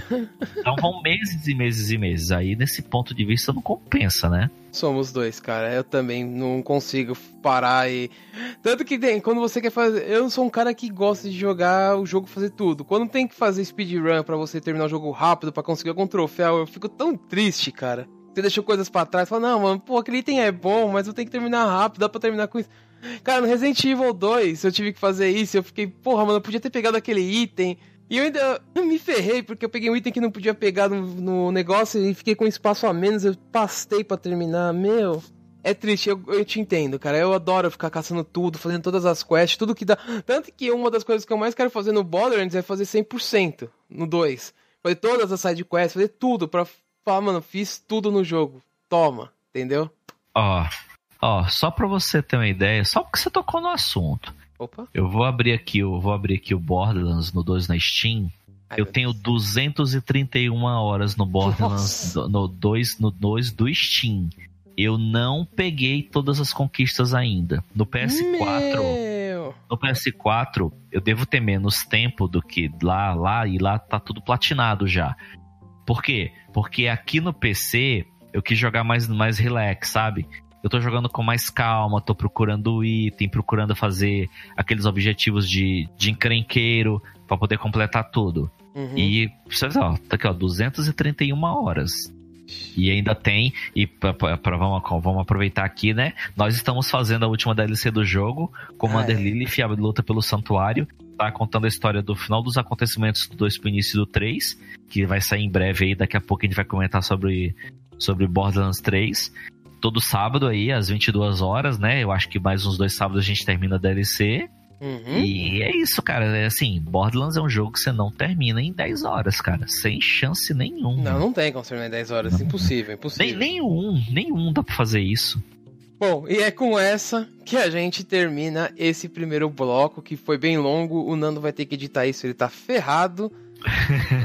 Mas é isso. É, terminamos o primeiro bloquinho aqui. Falamos sobre três empresas. E no próximo bloco a gente vai falar sobre outras três que, na minha humilde opinião, e não sei na do Anderson, foram as que mais me surpreenderam e as que mais me cativaram nessa E3.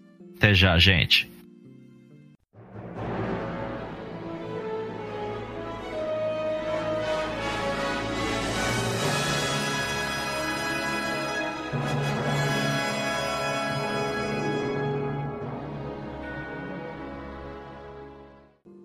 Voltamos agora com o bloco 2. E agora, meus amigos, vamos falar da parte que impressionou mais ainda. Vamos começar falando, na minha opinião, foi a que mais me impressionou, que é a Square Enix. Meu Deus, eles mostraram Final Fantasy VII. Mostrou a personagem que acho que muita gente delirou quando eu tava assistindo, que foi quando apareceu a Tifa. Não tinha aparecido até então, tinha aparecido o Claude, o Barret e a Ares. E aí apareceu a Tifa e a galera foi à loucura, né? Eu até dei risada, porque tinha gente falando, né? Ah, cadê os outros? Não, eles não vão aparecer agora. Por quê? Pelo que deu pra entender no, na E3, o jogo vai ser só. A primeira parte vai ser só Midgar. Os outros três personagens não aparecem em Midgar, então não faz sentido aparecer eles no trailer. E eu acho que a Square Enix nem tá preocupado por enquanto com eles justamente por esse motivo. Mas me impressionou muito. Então, os limites estão lá. Isso que eu achei foda. Mostrou muitos dos limites pra quem jogou Final Fantasy VII. Tá, eles estão lá. Tem um Elpon no trailer. Mostrou Apareceu. um weapon? Em que Se lugar? você, se você não percebeu, tem um Elpon lá, sabe? Um, Nem ferrando. uma luta que tem, um, tem, que tem um timer contando, você não viu? Não, até tô vendo agora. Você falou do weapon? Falei, onde tem um weapon? Meu! Bom, em algum momento do vídeo tem um, tem um contador aí. Vamos lá, cara. Final Fantasy VII. Meu Deus do céu. O jogo que me fez gostar de RPG. Não vou contar a história porque a história é muito longa. Se eu não contei para você, você me cobra um outro dia pra eu contar, líder. é o seguinte, vamos lá. O jogo vai vir em dois Blu-rays. Eu não tenho certeza se essa informação que eu vou falar agora tá correta, que era a bomba que eu tinha comentado. Fora, fora os dois Blu-rays, vai ter um download de 80 gigas. E... Quando a gente instalar esse jogo, quando a gente botar o disco lá dentro, botar para rodar, fora os dois discos, eu não sei como é que ainda vai funcionar, se os, os dois discos são de instalação, se um é de instalação, o outro é para rodar, não sei. Eu sei que fora os discos, vai ter mais um download de 80 GB só para Midgar. O jogo vai ser episódico. Tudo isso é só Midgar. E ele, a Square Enix não sabe com quantos episódios o jogo vai ficar separado. Eu joguei Final Fantasy VII acho que umas três vezes na minha vida, de cabo a rabo, né? Inteiro, até o final. É um jogo muito longo. Sim. Mas a, minha, mas a minha preocupação, Rafael, não é, não é em quantos episódios vai ser desmembrado o jogo. Minhas, minhas, minhas preocupações são, primeira, o tempo de intervalo entre os lançamentos. Segundo, quanto, e o segundo e principal, né? Quanto vai custar essa brincadeira?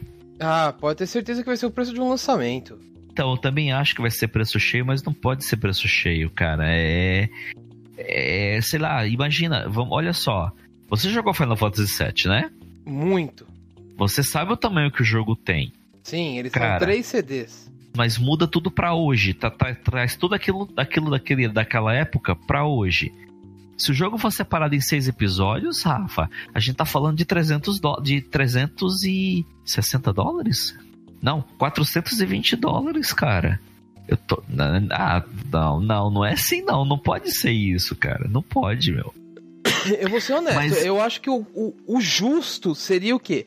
Você comprar o primeiro episódio e ganhar os outros grátis. É, isso pra Exatamente. mim seria o justo. Esse, esse seria, esse seria o correto. Só que, meu, a, Não vai a Square Enix não vai ser assim. Não, Não vai, vai. ser assim. Se a gente se basear pelos DLCs de Final Fantasy XV, que se não me engano eram 15 dólares a média, provavelmente vai vir, vai vir 29 dólares, 30 dólares cada, cada capítulo a mais. Eu não acho Aí eu que não, aí ser eu não sei preço. se a galera vai gostar disso, não, cara. Eu, eu vou ser honesto com você, Anderson. Eu acho que vai ser seis capítulos e vão ser 250 reais cada um. Nossa, cara, é um tiro Eu no acho. pé, eu meu. não tô falando que vai ser, mas é que assim, sabe por que eu tô. Ainda eu vou explicar por que eu tô falando que vão ser seis capítulos. Vou dar uma explicação lógica pra isso, né? Não, eu não falei, ah, são seis e atirei pro alto porque eu, eu acho. Não. E, e- e penso mais. Pode ser que sejam mais. Se você for se basear no de PlayStation, Midgar é um pouco. É metade do jogo, praticamente. Você passa em Midgar. No primeiro CD, desculpa, perdão. Primeiro CD do PlayStation 1, você passa em Midgar. Sim, correto. Então, se você me falar que vai ser. O primeiro capítulo vai ser Midgar inteiro, tá, legal. Vai ser metade de um CD. São três CDs. São seis capítulos. Aí vem um outro ponto que, que me preocupa, que eu, eu tô pensando agora sobre Midgar, que, me- que pode ser um, um tiro no pé e a coisa vai ser mais longa ainda. Porque, ó, presta atenção numa coisa. Se o jogo fosse um Final Fantasy VII e ele fosse só Midgar, seria um puta de um jogão legal, vale os 250 reais, beleza. Final Fantasy, por padrão, qualquer Final Fantasy, é um jogo extremamente grande. O Final Sim. Fantasy VII foi o primeiro RPG que eu joguei, então já, assim, do, mentira, não foi o primeiro RPG não, foi o primeiro Final Fantasy que eu joguei. Cara, eu já me surpreendeu muito por fatos do seguinte, eu tava muito acostumado com jogos de ação. O que, que você faz? Você passa uma fase, passa outra fase, e você não volta atrás. Jogo de RPG, você vai e volta o tempo todo. Sim, você, você vai voltar pra Midgar. Você vai Sim, voltar pros mas- lugares mais de uma vez. mais de uma vez. O que me preocupa é o seguinte: é, se você parar pra pensar numa coisa que pouca gente tá pensando, é o seguinte. Então são dois Blu-rays, legal. Tem Midgar por quê? Tem vários eventos, tem CGs, tem batalha de boss, tal, tal. Você vai ter que voltar pra Midgar uma hora. Qual vai ser o tamanho dos outros jogos? Porque eles vão Então, ter que englobar tudo, porque querendo ou não, vamos pensar assim pelo lado global do jogo. Do segundo capítulo pra frente, todos os jogos vão ter que ter todo o conteúdo. Ou pelo menos o último, o último disco, ou a partir do momento que você pegar a nave, você vai ter que ter todo o conteúdo. Por quê? Você vai ter que visitar outras coisas. Você vai ter que voltar atrás no jogo pra fazer missões. Vou dar um exemplo. É... Você volta pra Midgar pra pegar o, algumas armas, pra pegar o, o é, a última weapon do Cat City tá em Midgar. Como que você vai fazer? É, meu, o, o último, eu fico pensando assim, o último Blue jogo vai estar tá gigante o último disco. Talvez o que eles possam fazer, o que eu fico pensando, porque assim, geralmente o que, que você deixava pro último CD? Derrubar os weapons, é pegar as últimas as últimas armas, né, as melhores armas de cada personagem e a cratera. Geralmente era isso que se fazia no último CD. Correto. Então eu fico pensando, eles vão fazer, vão forçar você a fazer outras coisas nos outros discos para você pra eles poderem limitar. Então, tipo, o jogo, eu penso assim, vai ser limitado, ele não vai ser aberto que nem era o outro, entendeu? Partilho da sua opinião, líder. Uh, cara, é assim, vamos colocar em números, cada Blu-ray cabe 50 gigas. Exatamente. Então, vamos, vamos colocar que cada disco pegue 45 gigas, vai. Midgar tem 90 gigas. Exato. Tudo bem. Acabei os eventos do capítulo 1 para jogar o capítulo 2, pode é bem capaz que eles digam, olha, você não precisa ter o capítulo 1 instalado, você precisa apenas dos saves na, na pasta específica do PS4. Exato. Você vai, você desinstala o capítulo 1, instala o capítulo 2, beleza. Mas se você a não, a não, ser que o jogo tenha sido redesenhado de uma maneira que você não precise, não é que não é que não precisa voltar a Midgar, que certos eventos foram foram alterados. É que, é que não faz sentido, eu sei que não faz sentido pela história do jogo, eu sei muito bem disso. Mas se você precisar voltar pra Midgar, caramba, eu vou ter que. Agora, agora eu vou ter que desinstalar ou reinstalar o capítulo 1 para poder ir lá fazer a coisa que eu tenho que fazer. Não faz muito sentido, entendeu? Não, faz. Isso, isso vai dar muito trabalho. Não, não, não, é, não é que não. Desculpa, eu me expressei mal não é que não faça, não é que não faça sentido. Cara, vai dar muito trabalho, a galera não vai gostar disso. E outra, eu vou ter que deixar meu PlayStation 4 completamente vazio só pro Final Fantasy VII, porque só tem 500 GB do meu HD ali. E eu não posso contar com os 500 GB por causa do sistema operacional do console. Eu pus um HD de 2 TB, por isso que graças a Deus eu tô tranquilo. É, Pois é, eu ainda não fiz isso, mas, mas, mas, mas, mas vamos, vamos, vamos, colocar na situação que eu estou, que a grande maioria do povo, vai não é tá. todo mundo que, que, que, que tem um, um PS4 com HD de 2 teras. Sim, exatamente. Vai estar com 500 GB. Qual vai ser o tamanho final do jogo? Eles têm. Eu não sei, cara. Eu não sei. É que assim, Anderson, deixa eu te explicar que agora caiu a ficha de uma coisa que eu tinha esquecido. Quando você sai de Midgar, você não consegue voltar. Isso no jogo mesmo, porque você desce por um cabo porque a, a passagem tá bloqueada. Você só vai conseguir não. voltar pra Midgar quando você pega a nave. Então, nesse ponto, a Square Enix foi ligeira e falou: legal, dá pra fazer desse jeito. Porque você só vai conseguir voltar pra Midgar no terceiro CD, ou no segundo. No final do segundo, no começo do terceiro. Então, nesse ponto eles, opa, dá pra gente explorar desse jeito. Então, você não vai conseguir voltar pra Midgar no segundo CD, porque você não tem a chave para voltar pra lá, no segundo capítulo. Uhum. Então, essa é uma jogada interessante. Não, não tudo bem, mas, mas, mas você colocou exemplo que de repente vão estar separados em seis capítulos. Aí Sim. a gente tá lá, tipo, no capítulo 4, pegamos a nave. Ah, precisamos voltar para Midgar. Por favor, tô aqui no, no, no jogo, né? No climão. Caramba, tô, tá indo, tá indo. Puta merda, agora tem que parar, reinstalar o capítulo 1. Tudo bem, não vai demorar tanto assim. Mas, mas isso quebra o ritmo do jogo. Óbvio, mas eu não acho não. que vai ser desse jeito. Eu acho que a Square Enix não, não. vai fazer uma comida de bola dessa, mas. Eu, eu, também acho que não vai ser desse jeito, mas o problema é, é assim novamente. O jogo vai ser episódico. Nós vamos ter que pagar por todos os capítulos, cara. Isso não é justo. Também não acho, não é, mas é, provavelmente é. vai ser isso. E sabe o que vai ser pior? e que eu acho que vai ser uma grande sacanagem, e na verdade não é uma sacanagem, faz sentido você para pensar que é o seguinte: você pagou 250 reais no primeiro capítulo, legal vai sair o segundo. Você não pode jogar o segundo se não tiver jogado o primeiro. É vero. Eu acho que o justo seria isso, você comprar o capítulo 1 e eles liberarem o segundo, o terceiro, o quinto, o sexto, o décimo, de graça, ué. Você baixa lá, você tem, tem internet mesmo para jogar, já baixa, deixa baixando e pronto, acabou, morreu o assunto. Mas eu não é. acho que vai ser assim, não. É, mas vamos, vamos, vamos parar de botar problema, vamos ver as coisas acontecendo, depois a gente é. chora pelo leite derramado. O que Só... vale dizer hum. é que o jogo tá lindíssimo. A mecânica que eles alteraram agora, que vai ser um, vai ser um RPG, um action RPG, né? Com a possibilidade de você poder voltar à mecânica não exatamente de turno, né? Você vai desacelerar o jogo para poder trocar de personagem. Isso. É, dar o devido comando para soltar magia, recuperar life, criar Gente. escudo, seja o que for. Cara, ficou, achei ficou fantástico. E outra, uhum. eles só mostraram a luta com dois jogadores. Final Fantasy VII, a gente consegue jogar até com 3. Sim. Então, então vai ficar muito. Vai, puta, vai ficar, vai ficar show de bola, cara. Vai ser uma mina de ouro esse jogo. É. Vai ser uma mina de ouro. No caso, eles, eles mostraram você lutando contra o Guard Scorpion, né? Que é o primeiro chefe do jogo, que é aquele escorpiãozinho. O que eu achei legal é o seguinte, ele tava, por exemplo, tem uma hora que mostra justamente esse sistema que você falou. De trocar de personagem, porque ele foca o especial dele no Cloud. O Cloud vai e se esconde atrás de um negócio de ferro pra não tomar o dano do ataque. Nesse meio tempo, o cara muda lá quem tá jogando o trailer, muda pro Barret e ele vai e solta o limite no monstro. Porque o monstro tá focado no cara, ele não vai virar no Barret. Então, tipo, eles meio que manteram aquela coisa. Eu tô eu vou eu causando dano no fulano, só que o fulano não tá tomando dano. O outro vai e ataca porque ele não, não tá sendo o alvo do ataque, né? Ficou mais estratégico o jogo. Ficou. E, como eu falei, mostrou a Tifa, mostrou os limites, a galera foi a loucura. Eu não sou fã da Tifa, sou fã da, sou fã da, da Ares e uma pena que ela morre, né? Não é spoiler, todo mundo já jogou Final Fantasy, pelo amor de Deus, né? E foi anunciado a data, que era o que todo mundo queria, que é dia 3 de março de 2020. Finalmente ele tem uma data. Pois é, Esperamos vamos que não aconteça nenhum problema até lá e que esse jogo saia nessa data, pelo amor de Deus. Square Enix não tem costume de fazer isso, mas... É, vamos torcer pra que não. É. Mas eles precisam explicar melhor como é que vai funcionar a questão desses, desses próximos capítulos do jogo depois. Mas por enquanto, é a esperançadade aí por retornarmos a Midgar. Vai ser fantástico. Vai ser fantástico mesmo, cara. Tô até vendo os caras comprando, segurando o jogo na mão, chorando, correndo pra casa pra instalar com a mão tremendo, sabe? Nossa sim. Bom, vamos falar então dos outros Final Fantasy que anunciaram antes de passar para outros jogos que Nossa, foi Anunciaram- enxurrada de Final Fantasy. é, anunciaram um jogo que o Anderson foi a loucura.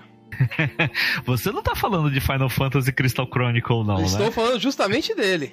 Pois é, por não foi incrível que pareça, a Square Enix anunciou para PlayStation 4, Nintendo Switch, Final Fantasy Crystal Chronicle HD. Um jogo, se me corrija se eu estiver enganado, um jogo de Nintendo GameCube Isso. que não dá pra jogar sozinho, pelo menos, né? Não dá pra jogar com tranquilidade sozinho. Tranquilidade. E ele também foi confirmado, ah, também vai sair para Android e iOS, cara. Sim. E outra, o multiplayer dele, novamente, né? O, o- o Final Fantasy Crystal Chronicle, você tinha que jogar, olha só, hein, gente, GameCube. Você tinha que jogar ele online pra poder você ter outros jogadores com você pra poder enfrentar as dungeons lá, tá? É um jogo muito bonito e o multiplayer dele vai funcionar entre as plataformas, ou seja, você vai estar no PS4, vai estar jogando com o cara que tá jogando no iOS, ou vai estar no Nintendo Switch, o cara vai estar com Android, ou qualquer uma das, um- qualquer uma dessas, dessas combinações. Eu tô muito ansioso pra jogar esse cara de novo. Assim, né? vou, vou poder jogá-lo da maneira correta, né? Porque eu joguei ele sempre sozinho e sofri muito pra poder avançar nesse jogo. Não terminei e agora tô vendo a esperança de poder terminá-lo. Conto com o senhor, líder. Com certeza, cara. Esse jogo vale muito a pena. Joguei ele no GameCube. Eu, eu não sei quanto eu pode jogar online, Anderson, que eu não lembro, mas eu jogava com meu irmão, porque a gente tinha. Na verdade, não era só eu e meu irmão, né? Eram mais pessoas. Porque na época do GameCube eu tinha quatro controles. Então, meu, dá pra você jogar. E a gente jogava muito Smash Bros, né? Então. O Crystal Chronicles, eu lembro que a gente chegava a jogar com mais pessoas. Offline. É, era, era, era possível, era possível jogar. Eu não vou lembrar agora de cabeça, mas tinha um esquema até com os Game Boy Advanced, cara. Agora eu não vou recordar de cabeça Isso como é não que era. lembro. Mas tinha um esquema assim, mas assim, é, é, agora vai ser online. Não vai ter mais desculpa. Exato. Agora é. vai ser Não online. vai ter mais esse problema. É isso, é isso que interessa. E é, eu vou ser honesto com vocês. é, Quando anunciaram isso, me deu uma vontade muito grande de voltar a assinar, porque eu sou muito fã do Final Fantasy XIV. Eu tenho a primeira DLC do jogo, joguei pra caramba, e por incrível que pareça, eu jogava de White Mage. Geralmente as pessoas gostam de jogar com os caras que bate, os caras que tancam, não sei o quê. Não, eu jogava de suporte. Eu adorava jogar de healer Que plataforma você tem o Final 14? no PC. Ah, eu tenho no PS4. Mas dá pra fazer cross. Ah, ótimo. Bom saber. É pra E você ganhar na Mega Sena. É, porque tá meio carinho pra manter isso daí. Meu, eu vou falar, eu tinha uma healer, né? O que eu achava legal era o seguinte, as pessoas, pô, jogando de healer, de healer. Lógico, a última magia do healer é a única magia que dá dano. E é a que dá uma das que dá mais dano, que é Holly. Não preciso falar nem Uhum. mais nada, né? E eles Claro anunciaram o Shadowbringers. Que pelo. Pode ser que eu tenha entendido errado. E e muito triste. Parece que esse vai ser o último DLC do jogo.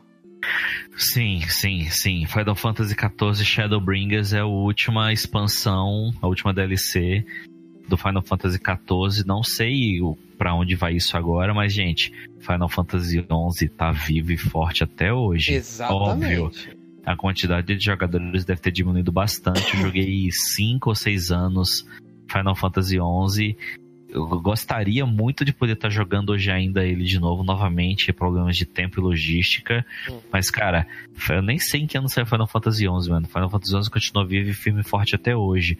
O 14, que é muito é, mais bonito, é, o gameplay é mais, mais. É outra pegada, é mais novo, o jogo não usa tecnologia.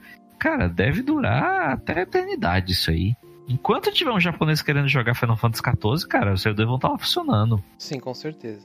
E o que é legal é, anunciaram esse DLC e, tipo, vai, provavelmente vai ser o último, vai ter alguma brisa entre sombra e luz, que já tava tendo nas outras versões do jogo, né? Eu não sei o que aconteceu depois do primeiro DLC, porque tem um segundo que eu não joguei, né? Não tive oportunidade. E, meu, apareceu muitos bosses diferentes. Até um que me, me chamou muita atenção é que aparece o Cerberus, né? Não sei se ele vai ser um boss ou se vai ser alguma outra coisa, mas ele tá lá no jogo, o Cerberus. Obviamente, como todo Final Fantasy XIV, quando lança DLC, vai vir classes novas, vai ter, obviamente, os bosses novos, vai ter uma história complementar para continuar, né? Pelo que eu vi, vai ter umas armas bem loucas. Até apareceu a Gunblade do Squall durante o DLC, que eu achei, pô, será que vai dar para você pegar ela? Não sei, né? Eu falo assim, né? Eu sou meio suspeito para falar, porque Final Fantasy é a franquia que eu mais gosto de todas no mundo dos videogames. isso eu já deixei bem claro em outros podcasts, né? Esse jogo é muito bom, cara. Se eu tivesse ganhado na Mega Sena ou tivesse condições de manter uma assinatura disso daí, eu ia estar jogando até hoje. Tempo, né? Novamente o tempo. Porque é muito bom esse jogo, cara. Muito bom é. mesmo. É, e o Final Fantasy XIV Shadowbringer chega no próximo dia 2 de julho. Tá aí batendo a porta já.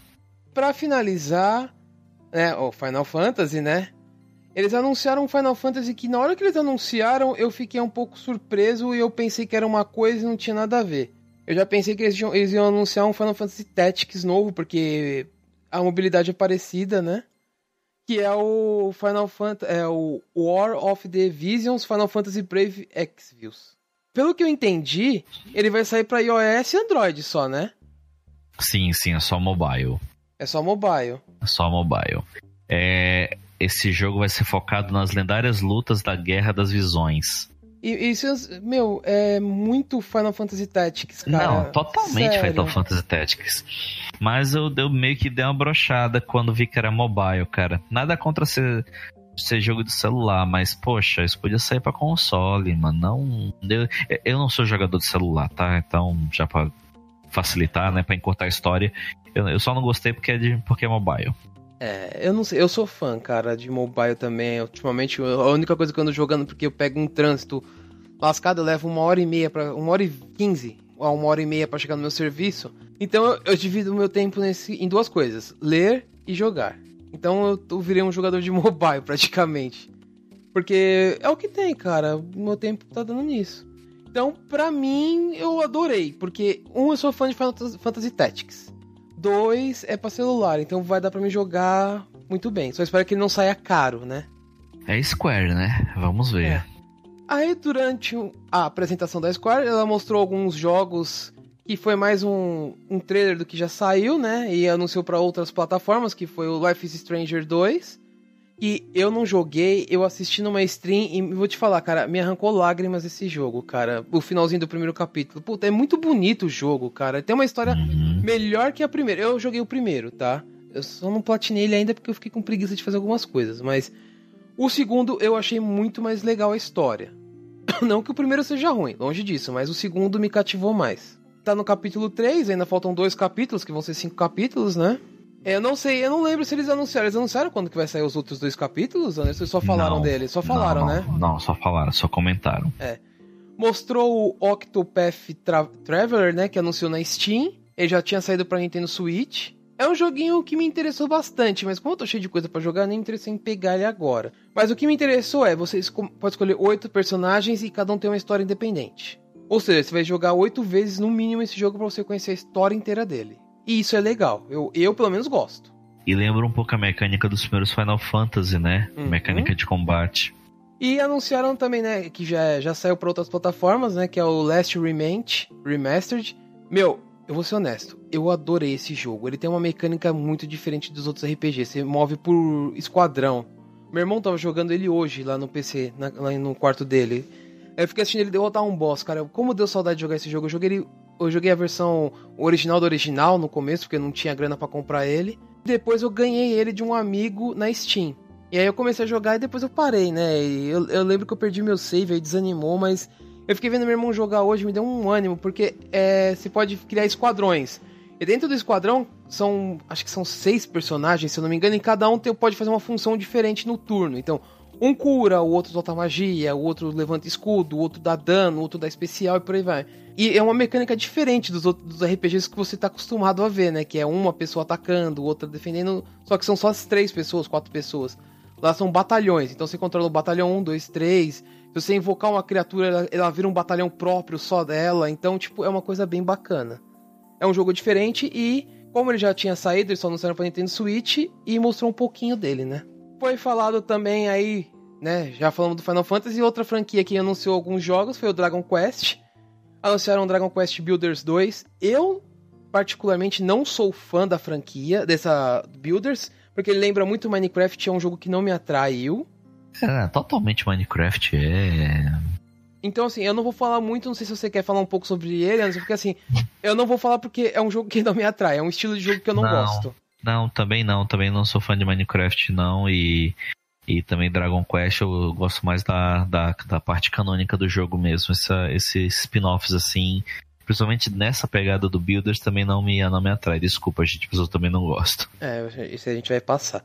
E eles anunciaram o 11, que já tinham anunciado antes, né? Só que continua sem data, né? Pro Switch, no caso, né? Eu gosto muito do Dragon Quest. Eu, eu, um dos que eu mais gostei foi o de PlayStation 1, que eu acho que foi o 7 ou foi o 8, eu não me lembro agora de cabeça. E eu lembro que até hoje que eu tenho uma história muito boa disso, que eu comprei uma versão com defeito, eu tive que trocar e é aquela época é, 2 por 10 reais, né? Uhum. E aí ainda, ainda o cara foi bacana e trocou pra mim. Lá na Paulista eu comprei, cara, eu lembro até hoje. O cara foi lá, eu falei, ô, oh, comprei um jogo aí, tal, tal. Ele lembrou, ah, lembrei, não sei o que, não sei o que. Ele me trocou e eu peguei uma versão funcionando. E joguei muito esse jogo.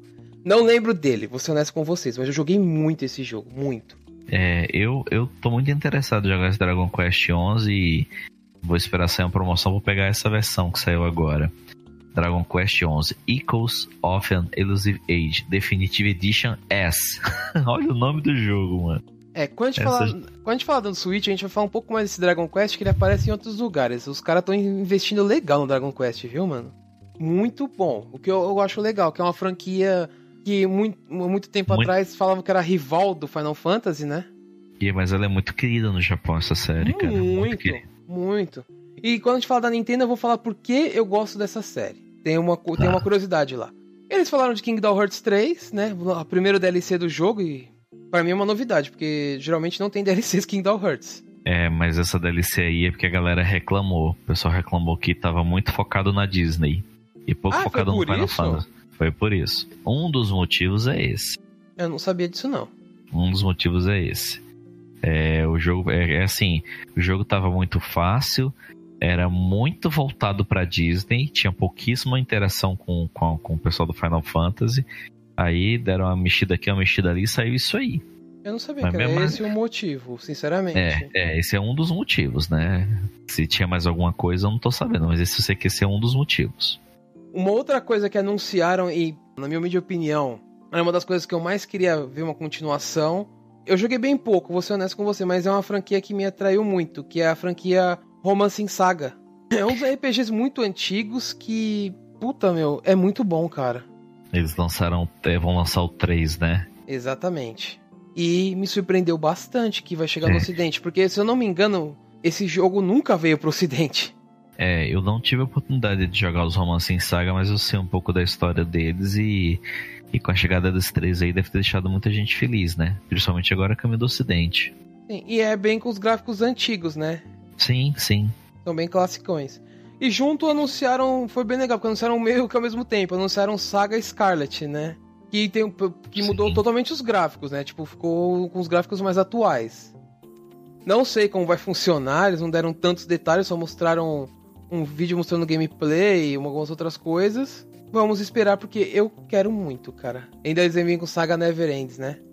Os caras Uhum. os caras já vêm com uma dessa, né? No, no, com os dois pés no- Eles falaram um pouco mais do Daylight 2, né? Mostrando um pouco mais da gameplay, com parkour e afins, né? Que é a mecânica básica do jogo.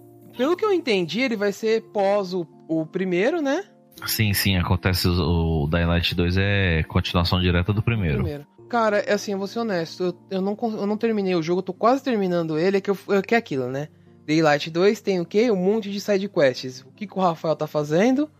Side quests. Então eu não terminei ainda. Eu fico Eu- enrolando pra caramba. Você Eu também? não, Ou não? eu Já não terminou? tenho certeza absoluta, mas eu acho que o Dying Light eu tô. Eu platinei ele no PS4, É, eu cara. tô jogando, eu tô jogando a versão definitiva lá. Eu tenho quase certeza que ele tá platinado. Se eu não platinei, eu fiz tudo assim, deve estar faltando só alguma bobeirinha pra platinar, mas eu acho que eu platinei sim. Acho que eu platinei sim. Eu gostei muito do Dying Light, tô, tô ansioso por esse dois aí. Sim. Vamos ver o que, que eles vão trazer de novidade, né? É, eu não sei, cara. É, assim, o jogo é bom, ele é longo, é legal. Mas eu vou ser honesto, se eles não trouxerem alguma coisa pra inovar, ficar jogando na mesmice, lembra um pouco Far Cry. Que me, às vezes me cansa, porque sempre é, mesmice. Bom, eles anunciaram o Marvel Avengers, né? Eu não esperava, assim, que eles anunciassem tão rápido, porque...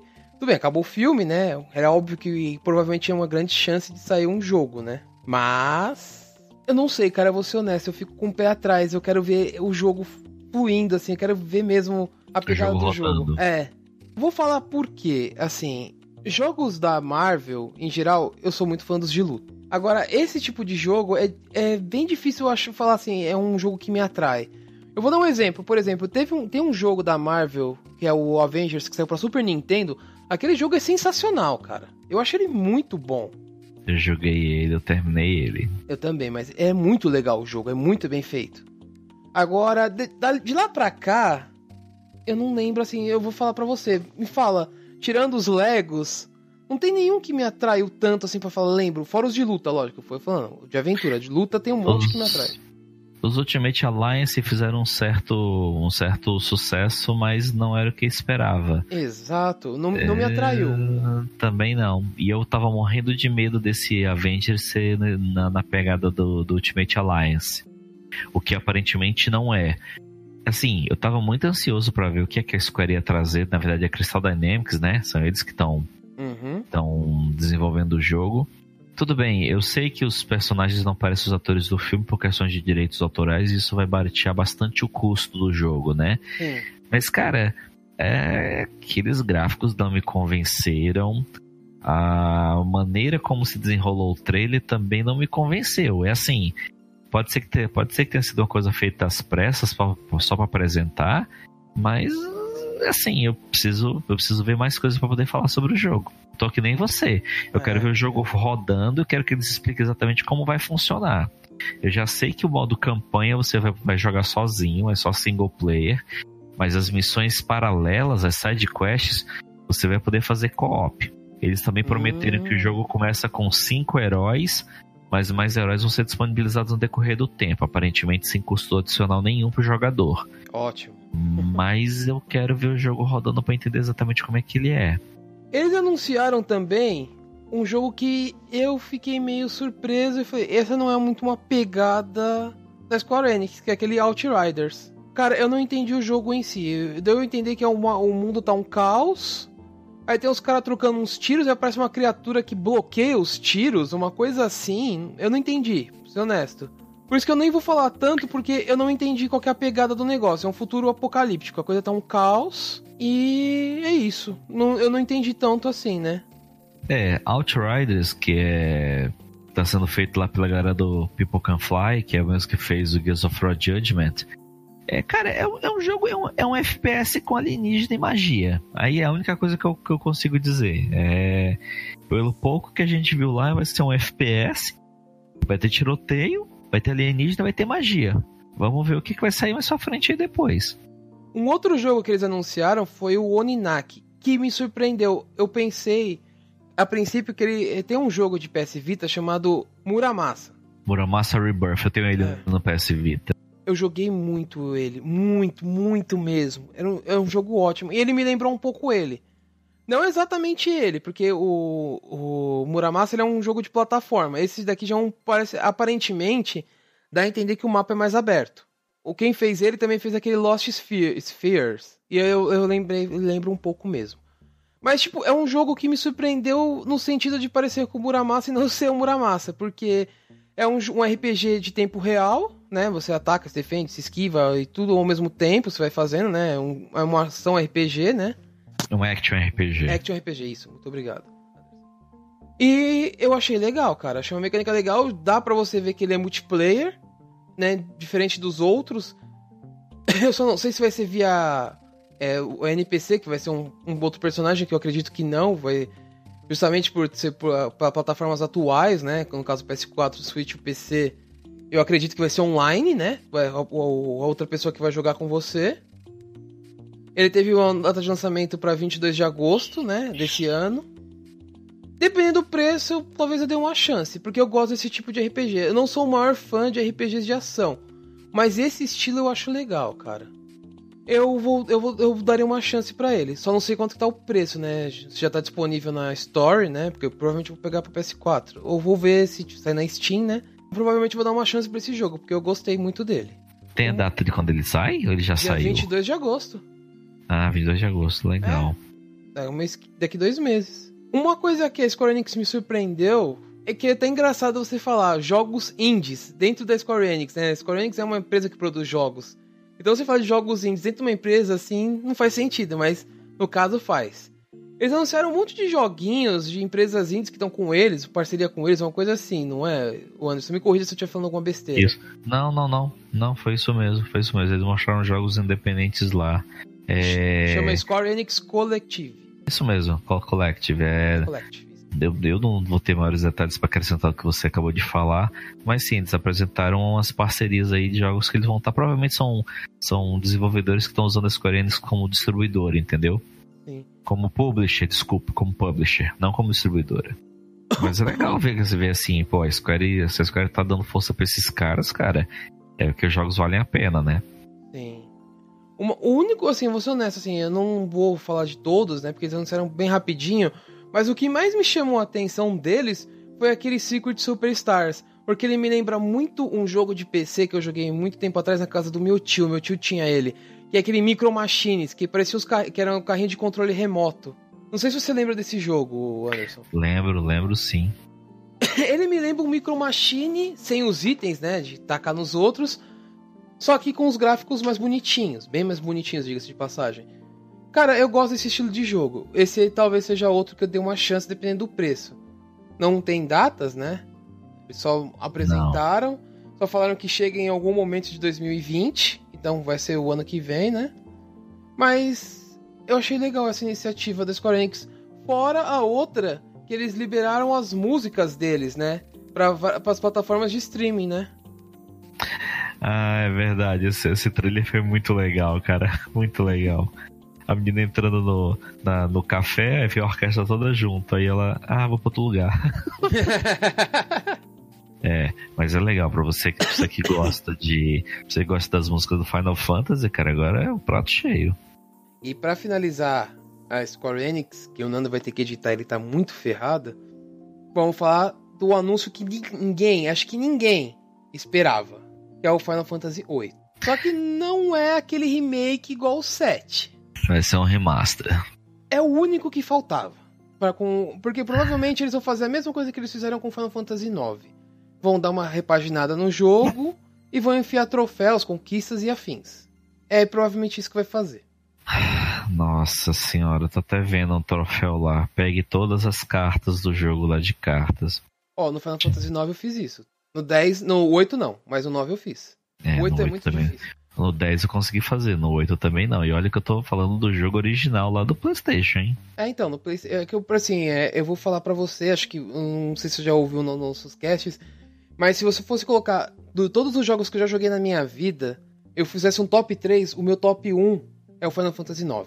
É para mim, na minha opinião, eu, né, líder Samar, no top 3, o primeiro jogo que eu coloco é o Final Fantasy IX. Pra mim é o melhor Final Fantasy que já saiu na história, quanto a história, quanto a mecânica de jogo, quanto a tudo, assim, na minha opinião. Eu dificilmente tiraria o Final Fantasy IX do topo da minha lista hoje. Bom. Eu sou o 7, pra mim é o 7.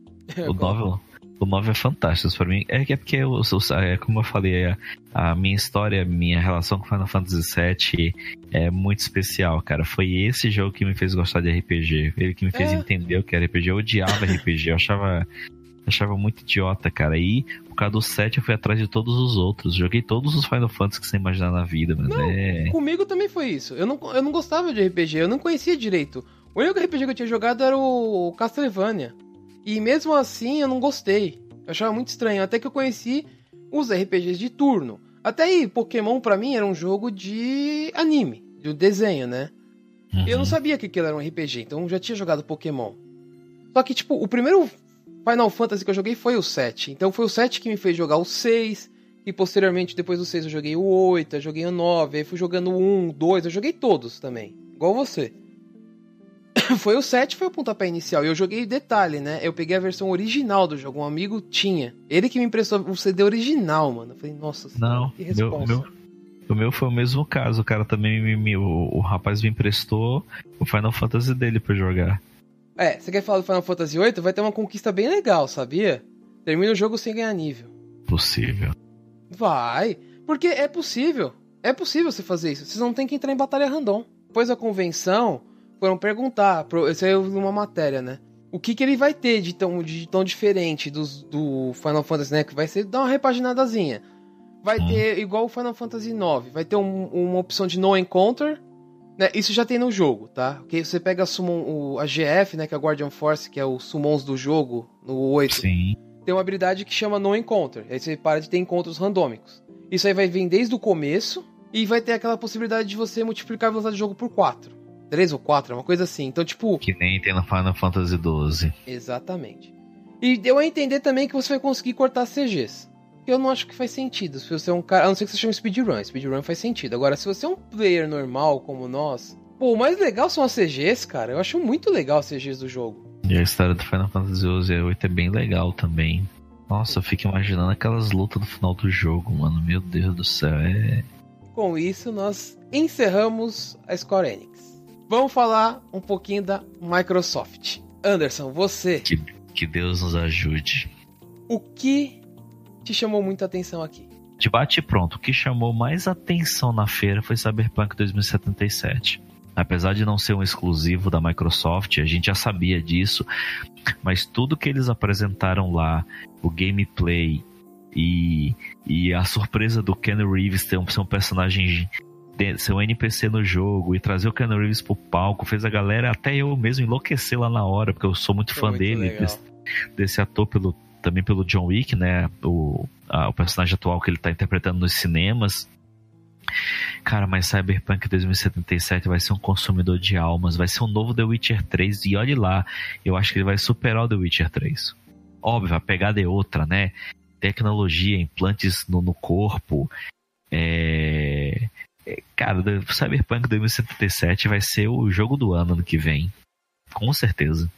Ó, eu, eu tenho minhas dúvidas quanto a isso. Eu falei com o Anderson nessa é, no final de semana, né? No sábado, quando a gente tava gravando sobre Borderlands. Eu não colocaria ele como jogo do ano ainda. Ele é um forte concorrente. Mas o ano que vem tem Final Fantasy VII. E as más línguas dizem que vão anunciar o Resident Evil 3. Se ele sair o ano que vem, vão ter muita gente na linha para poder brigar pelo título de jogo do ano. É, mas uma coisa eu te garanto, todo mundo vai fugir da data de lançamento do Cyberpunk. Ah, Porque, pode ter certeza. Ninguém vai querer bater de frente com ele. Você tá louco, é perder dinheiro. Meu, vai, vai. Esse jogo vai ser fantástico, cara. Vai ser, vai ser, puta, vai ser até tudo aquilo que a gente esperava. Até agora, tudo que eles apresentaram é o que eu tava imaginando como seria o jogo. Tá? Vai ser, tipo, nós vamos viver literalmente na época do Blade Runner. Um, assim, eu vou, eu vou, falar para vocês, assim, teve muita coisa que anunciou, a gente vai falar um pouquinho sobre tudo, né, rapidamente. Uma coisa que eu achei que os fãs deveriam levar um pouco mais na boa e muita gente criticou foi o Battletoads. Eu sou muito fã da franquia, eu terminei ele no Mega Drive. Eu adoro esse jogo. Ele é um jogo muito difícil, não é tão difícil quanto o Contra, mas é um jogo difícil. E, tipo, tudo bem, virou uma versão cartunesca, uma versão mais light em gráficos. Tá, mas eu acho que a, a galera meteu muito pau assim em cima dele, cara. O pessoal tava esperando outra coisa. Tudo bem, ano passado já teve aquele pequeno taser. Então isso não, não pegou ninguém de surpresa. Mas eu, assim, assim, eu não vou falar nada, eu quero ver, eu quero jogar primeiro para poder comentar. Mas a única coisa que me deixou triste é que o jogo é cooperativo só local. Não que isso seja ruim, absolutamente. É, vai ser da hora pegar um dia você e o Nando virem aqui em casa pra gente jogar junto, vai ser um maior prazer. Mas o problema é justamente a questão de logística para isso, né? A gente mora longe e, e o, o, que a gente poderia resolver jogando online não dá porque não vai ter versão online, pelo menos por enquanto, né? Vai que a galera dá uma é. chorada e eles mudam lá a opinião. Mas eu realmente não tava achando que o jogo ia vir assim. Eu já sabia que viria, mas eu, eu, eu, sou uns que também tá assim, tô com o nariz meio, meio torto.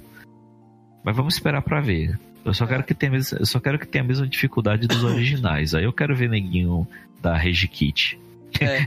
em live. É, eu já vi muita gente fazer isso em speedrun, mano. Os caras errar uma coisinha besta e puff, né? É. Mas eu vou te falar uma outra coisa, assim. Durante a apresentação, eu sou muito fã desse jogo, cara, porque eu joguei ele muito tempo no PC. No servidor americano, só que ele fechou.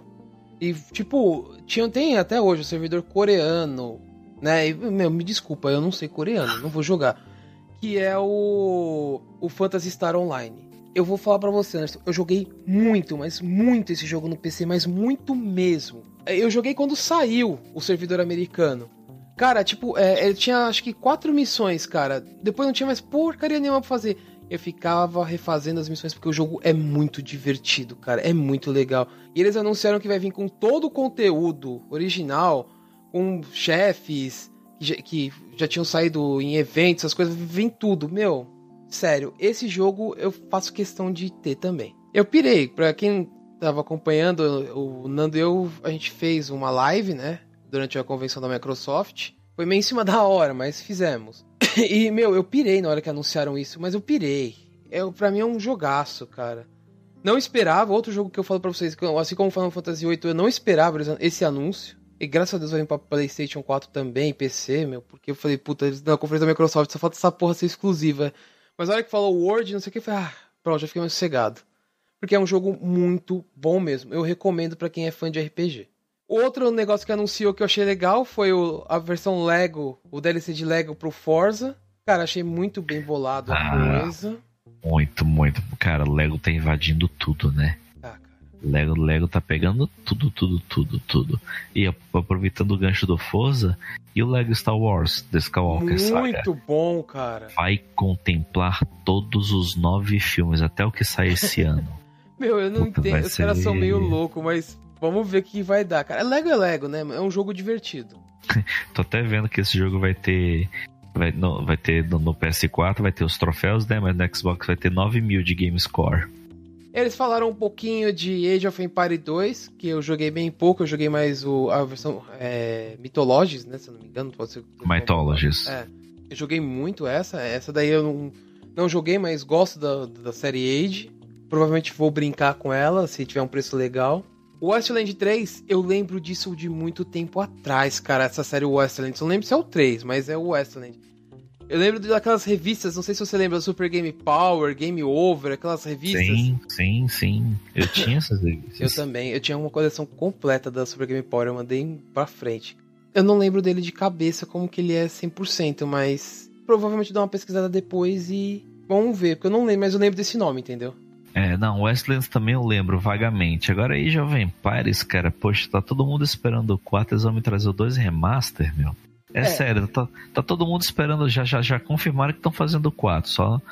Aí que chega quando a gente pensa, puta, vai ter um gameplay, vai ter um, alguma arte conceitual, não. Eles me trazem o Jovem Party 2 Remaster, é demais, né?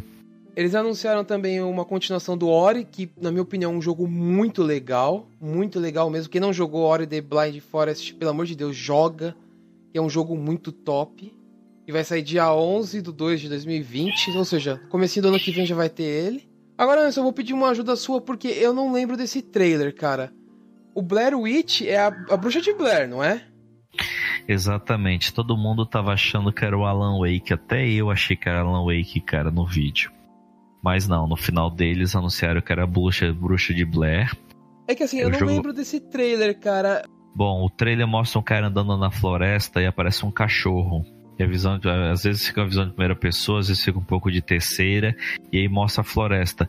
Na hora, na hora eu bati, caramba, é Alan Wake 2. Eu vi todo mundo começar a comentar também que era Alan Wake. E aí o trailer vai correndo, né? Aparece aquele cachorro e mais as coisas meio fantasmagóricas, e de repente, tum, bruxa de Blair. Bom, o que nós sabemos é o seguinte: é canônico, ele ocorre depois do final daquele filme horrível que passou no cinema. O 2? Isso. É, não, ele é a continuação do 1. Um. Ah, do 1. Um. Nossa, ah. nem sabe. Tem, Bruxa de Blair 2, eu acho que eu não assisti. Eu fiquei tão decepcionado com um que eu devo ter ignorado o resto. É Mas ele é canônico, ele, ele, ele, ele, segue depois do final. É, não, é isso mesmo. É, é, ele segue após os acontecimentos do primeiro filme e vai lançar agora no dia 30 de agosto.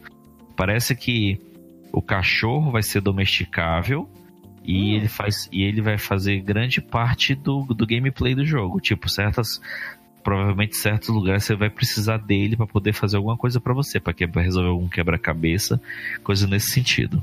Entendi. É tudo que eu sei. É porque assim, eu tenho uma, uma, uma espécie de uma maldição que eu quebrei há um tempo atrás com a Bruxa de Blair. O primeiro filme, eu sempre dormia na mesma, na, na mesma parte e acordava na mesma parte. Sempre, sempre. Até que eu finalmente consegui assistir o filme inteiro. Foi faz pouco tempo que eu assisti esse filme inteiro. Mas eu consegui quebrar isso. Então, tipo, eu não, não assisti esse filme inteiro. Vamos ver o que, que vai dar, né? Falaram do Dragon Ball também, que. Vou ser honesto, cara. Eu acho que é muito cedo para anunciar um Dragon Ball. Sério. Eles ainda estão anunciando DLC pro de luta, cara. E eu acho bem legal de luta. Achei que eles fizeram um puta de um jogaço, cara. É, pois é, mas vem mais um Dragon Ball aí. Kakaroto. Um outro trailer que aí eu vou pedir pro Anderson me falar um pouco mais, porque eu fiquei sem entender. Porque eu não joguei a franquia. Agora, graças a Deus, eu vou conseguir baixar e jogar a franquia, que é o Gears. Cara, o trailer eu achei ele meio estranho. Me desculpa, eu achei meio esquisito. Tá, eu vou tentar explicar sem dar spoilers. Por favor. É, só pra não ter dúvida, estão falando do Gears of War 5, né? Exatamente. O, pra, quem jogou, pra quem jogou a franquia, a saga Gears of War, a gente segue ali a luta do Marcos Fênix, né? Até um derradeiro, até um final, entre aspas, assim, lá no 3. No 4 nós jogamos, isso não é spoiler nenhum, nós jogamos com o filho dele. E no decorrer da história, o filho do Marcos tem amigos. Um dos amigos é essa menina, que agora me fugiu completamente o nome dela. Deixa eu ver se aparece aqui. É, não, o nome dela não tá aqui. Mas é, é o, o, final, para não dar spoiler, o final da história do 4 envolve muito ela. Então faz sentido, faz um certo sentido para mim. O jogo 5 tá focado nela. A única coisa que eu não entendi é por que, que aparece a rainha dos loucos ali. Então, essa dúvida até, tá até agora na minha cabeça e a gente só vai tirar ela quando o jogo lançar. Que vai ser no próximo dia 10 de setembro, né? Diga-se de passagem. É, eu, eu recomendo. Assim, você, você não precisa jogar o 1, 2 e o 3 pra, pra pegada do 5, mas o 4 era bom você terminar, líder. Pra, pra você entender. Que aí, quando você, você jogar o 4 até o final, você vai, vai, vai, já vai pegar os ganchos do, do que aconteceu ali nas imagens do 5, entendeu? Do trailer. Uhum. Eu só quero saber como é que a gente vai jogar Gears of War no dia 10 de setembro, se no dia 13 de setembro sai Borderlands 3. Fala pra mim. E foi outra coisa anunciada, eu não sei. Simplesmente não sei como que a gente vai fazer isso. E só deixa eu confirmar uma coisa aqui, agora que você falou dia 13, que a gente ver uma coisa aqui, peraí. Dia 13 de setembro é uma sexta-feira. Ótimo. Meu Deus do céu. É deixar baixando durante o dia e chegar à noite e jogar. Pois é, dia 13 de setembro sai Borderlands 3. E durante a conferência da Microsoft, a, a, o representante da Gearbox lá anunciou né, o DLC que já está liberado até o próximo dia 8 de julho, que é gratuito, acomodando Lilith a luta pelo santuário, que explica os acontecimentos entre o final do 2 e o início do 3. Então, se você, óbvio, né? Eu recomendo que você tenha jogado o 2 até o final antes de jogar o DLC, mas nós estamos fazendo uma live aqui todos os sábados às 10 horas da noite é, inicialmente apenas esse DLC, mas nós temos projetos aí futuramente de fazer uma saga completa do Borderlands. Sim. E, cara, esse Borderlands 3 tá com tudo. Ele vai ser focado totalmente no combate. Ele parece estar um pouco mais cadenciado. A, a, o gameplay parece ser um pouco mais cadenciado do que o 2, o que eu acho bom, né? E vamos ver o que vai vir aí. É expectativa máxima pra esse jogo. Eu sou muito fã da série. Eu quero ver, mano. Principalmente porque mostrou Claptrap e ainda tem a censura, porque o Claptrap xingou, né, durante a, a demo. Eu achei muito legal. É, para quem é fã da franquia, né, o Borderlands está de graça no, na PlayStation, na Store, né? O, o jogo do mês de graça, é, um deles é esse. É o Handsome Collection, que contempla isso. o 2 e o Pre-Sequel. Isso, é, isso, exatamente. O é. primeiro vai ter um. Já tem né, um remaster. Acho que foi Play 4, então. Sim, tá, 60, tá 69 reais na Steam. E também o Handsome Collection também tá de graça agora na live, né? Por causa do Game Pass. Ah. Eles falaram também do Tales of Arise, que é mais Tales da, Bando, da Bandai Namco. Uhum. Tipo, o Nando pirou, porque o Nando é fã da série. Esse jogo já tinha sido vazado antes da E3. Então, tipo, o Nando ficou meio boiando na hora que, a, que mostrou. Eu falei, Nando, isso é Tails. Ele falou, não, mas Tails não é assim. Eu tô falando que é Tails, cara, isso vazou. Aí mostrou Tails e ele pirou. O Nando é muito fã da série, né? Uma coisa que mostrou, e talvez o Anderson queira me matar, mas eu esperava mais e me decepcionou um pouco o trailer, foi o Halo. Não, não foi só você que ficou decepcionado, não. O, o que muita gente temia aconteceu, né? Deixa eu aproveitar o gancho do Halo e falar já do, do Scarlet, tá? A Microsoft anunciou, anunciou, né? Mostrou um trailer de, do que todo mundo já sabia, que eram desenvolvedores falando sobre a nova plataforma, mas não trouxeram muitos detalhes, né? O novo console vai ser focado no SSD, é, vai ter ray tracing, mas tudo isso todo mundo já sabia, não trouxe nada de novidade. Agora, cara, o trailer do Halo deixou a desejar, viu? Não foi só você foi decepcionado, não. Não é que eu não tenha gostado do trailer, gostei bastante do trailer. Mas, cara, não teve um gameplay, não teve pelo menos uma, uma explicação mais específica do que está acontecendo, apesar de que eu sei o que está acontecendo, porque eu terminei o Halo 5 e o Infinity, na verdade, vai ser o Halo 6, né? Eles não chamam, eles não estão chamando de Halo 6, mas o Halo Infinity é o Halo 6. Então, não fez muito sentido ali a cena final daquele trailer baseado no que aconteceu no final do Halo 4, entendeu? Não, também não quero dar não quero dar é, perdão, o 5, desculpa, gente, do Halo 5. Eu não quero dar spoilers aqui, mas cara, aquele trailer ali foi simplesmente assim, olha, o Master Chief tá aqui, tá pronto para luta. OK, luta contra quem? Luta aonde? E com quem ele vai lutar? É isso não não foi apresentado. E outra, como, como ele foi anunciado como jogo de lançamento para a próxima plataforma da, da Xbox, né? Que por enquanto a gente conhece como Xbox Scarlet, é, provavelmente detalhes sobre o jogo agora só na próxima E3. Porque o videogame só sai no final de 2020, né? Então. Eu acho muito triste, sinceramente, porque o ano passado eles já tinham falado desse Halo.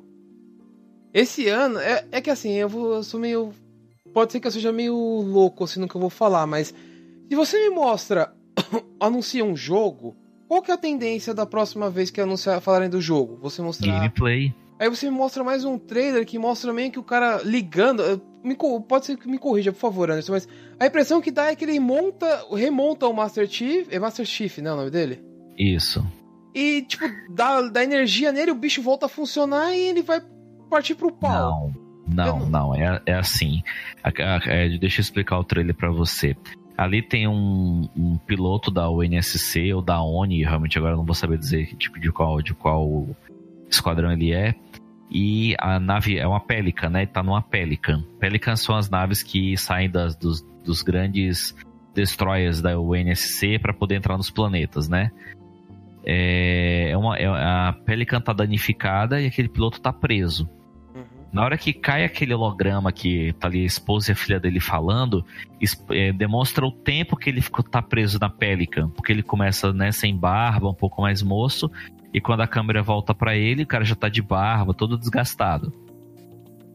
A Pelican detecta alguma coisa perto, algum sinal amigo perto. E aí ele tenta entrar em contato. Quando ele passa a mão na, no vidro lá da, é, da, do visor do Pelican, tá lá o, o Tiff voando flutuando no, no espaço. Aí ele usa, eu vou chamar, isso não é mostrado, mas ele deve usar um raio trator para trazer o Tiff de volta para dentro do Pelican, porque quer queira quer não queira, aquelas armaduras Mjolnir pesam mais de tonelada. E aí ele, ele, ele dá uma descarga elétrica no Tiff, porque o Tiff estava em modo de hibernação. Hum, então é isso. Não é, não é que ele ligou o Tiff, o Tiff tava, é. tipo, a armadura dele tava em modo de hibernação, tava, tipo, tava tentando gastar o mínimo de energia para manter o Tiff o máximo de tempo possível vivo, já que ele tava, tipo, sol, solto no espaço. Entendi. Entendeu? E aí, depois que ele liga o Tiff, ele mais ou menos explica o que aconteceu com ele e tal. E aí, pelo que eu entendi, aparecem os inimigos, que devem ser Covenants, ou agora uma nova raça alienígena, ou, ou vai ser o da É, Dedect não, né? Desculpa.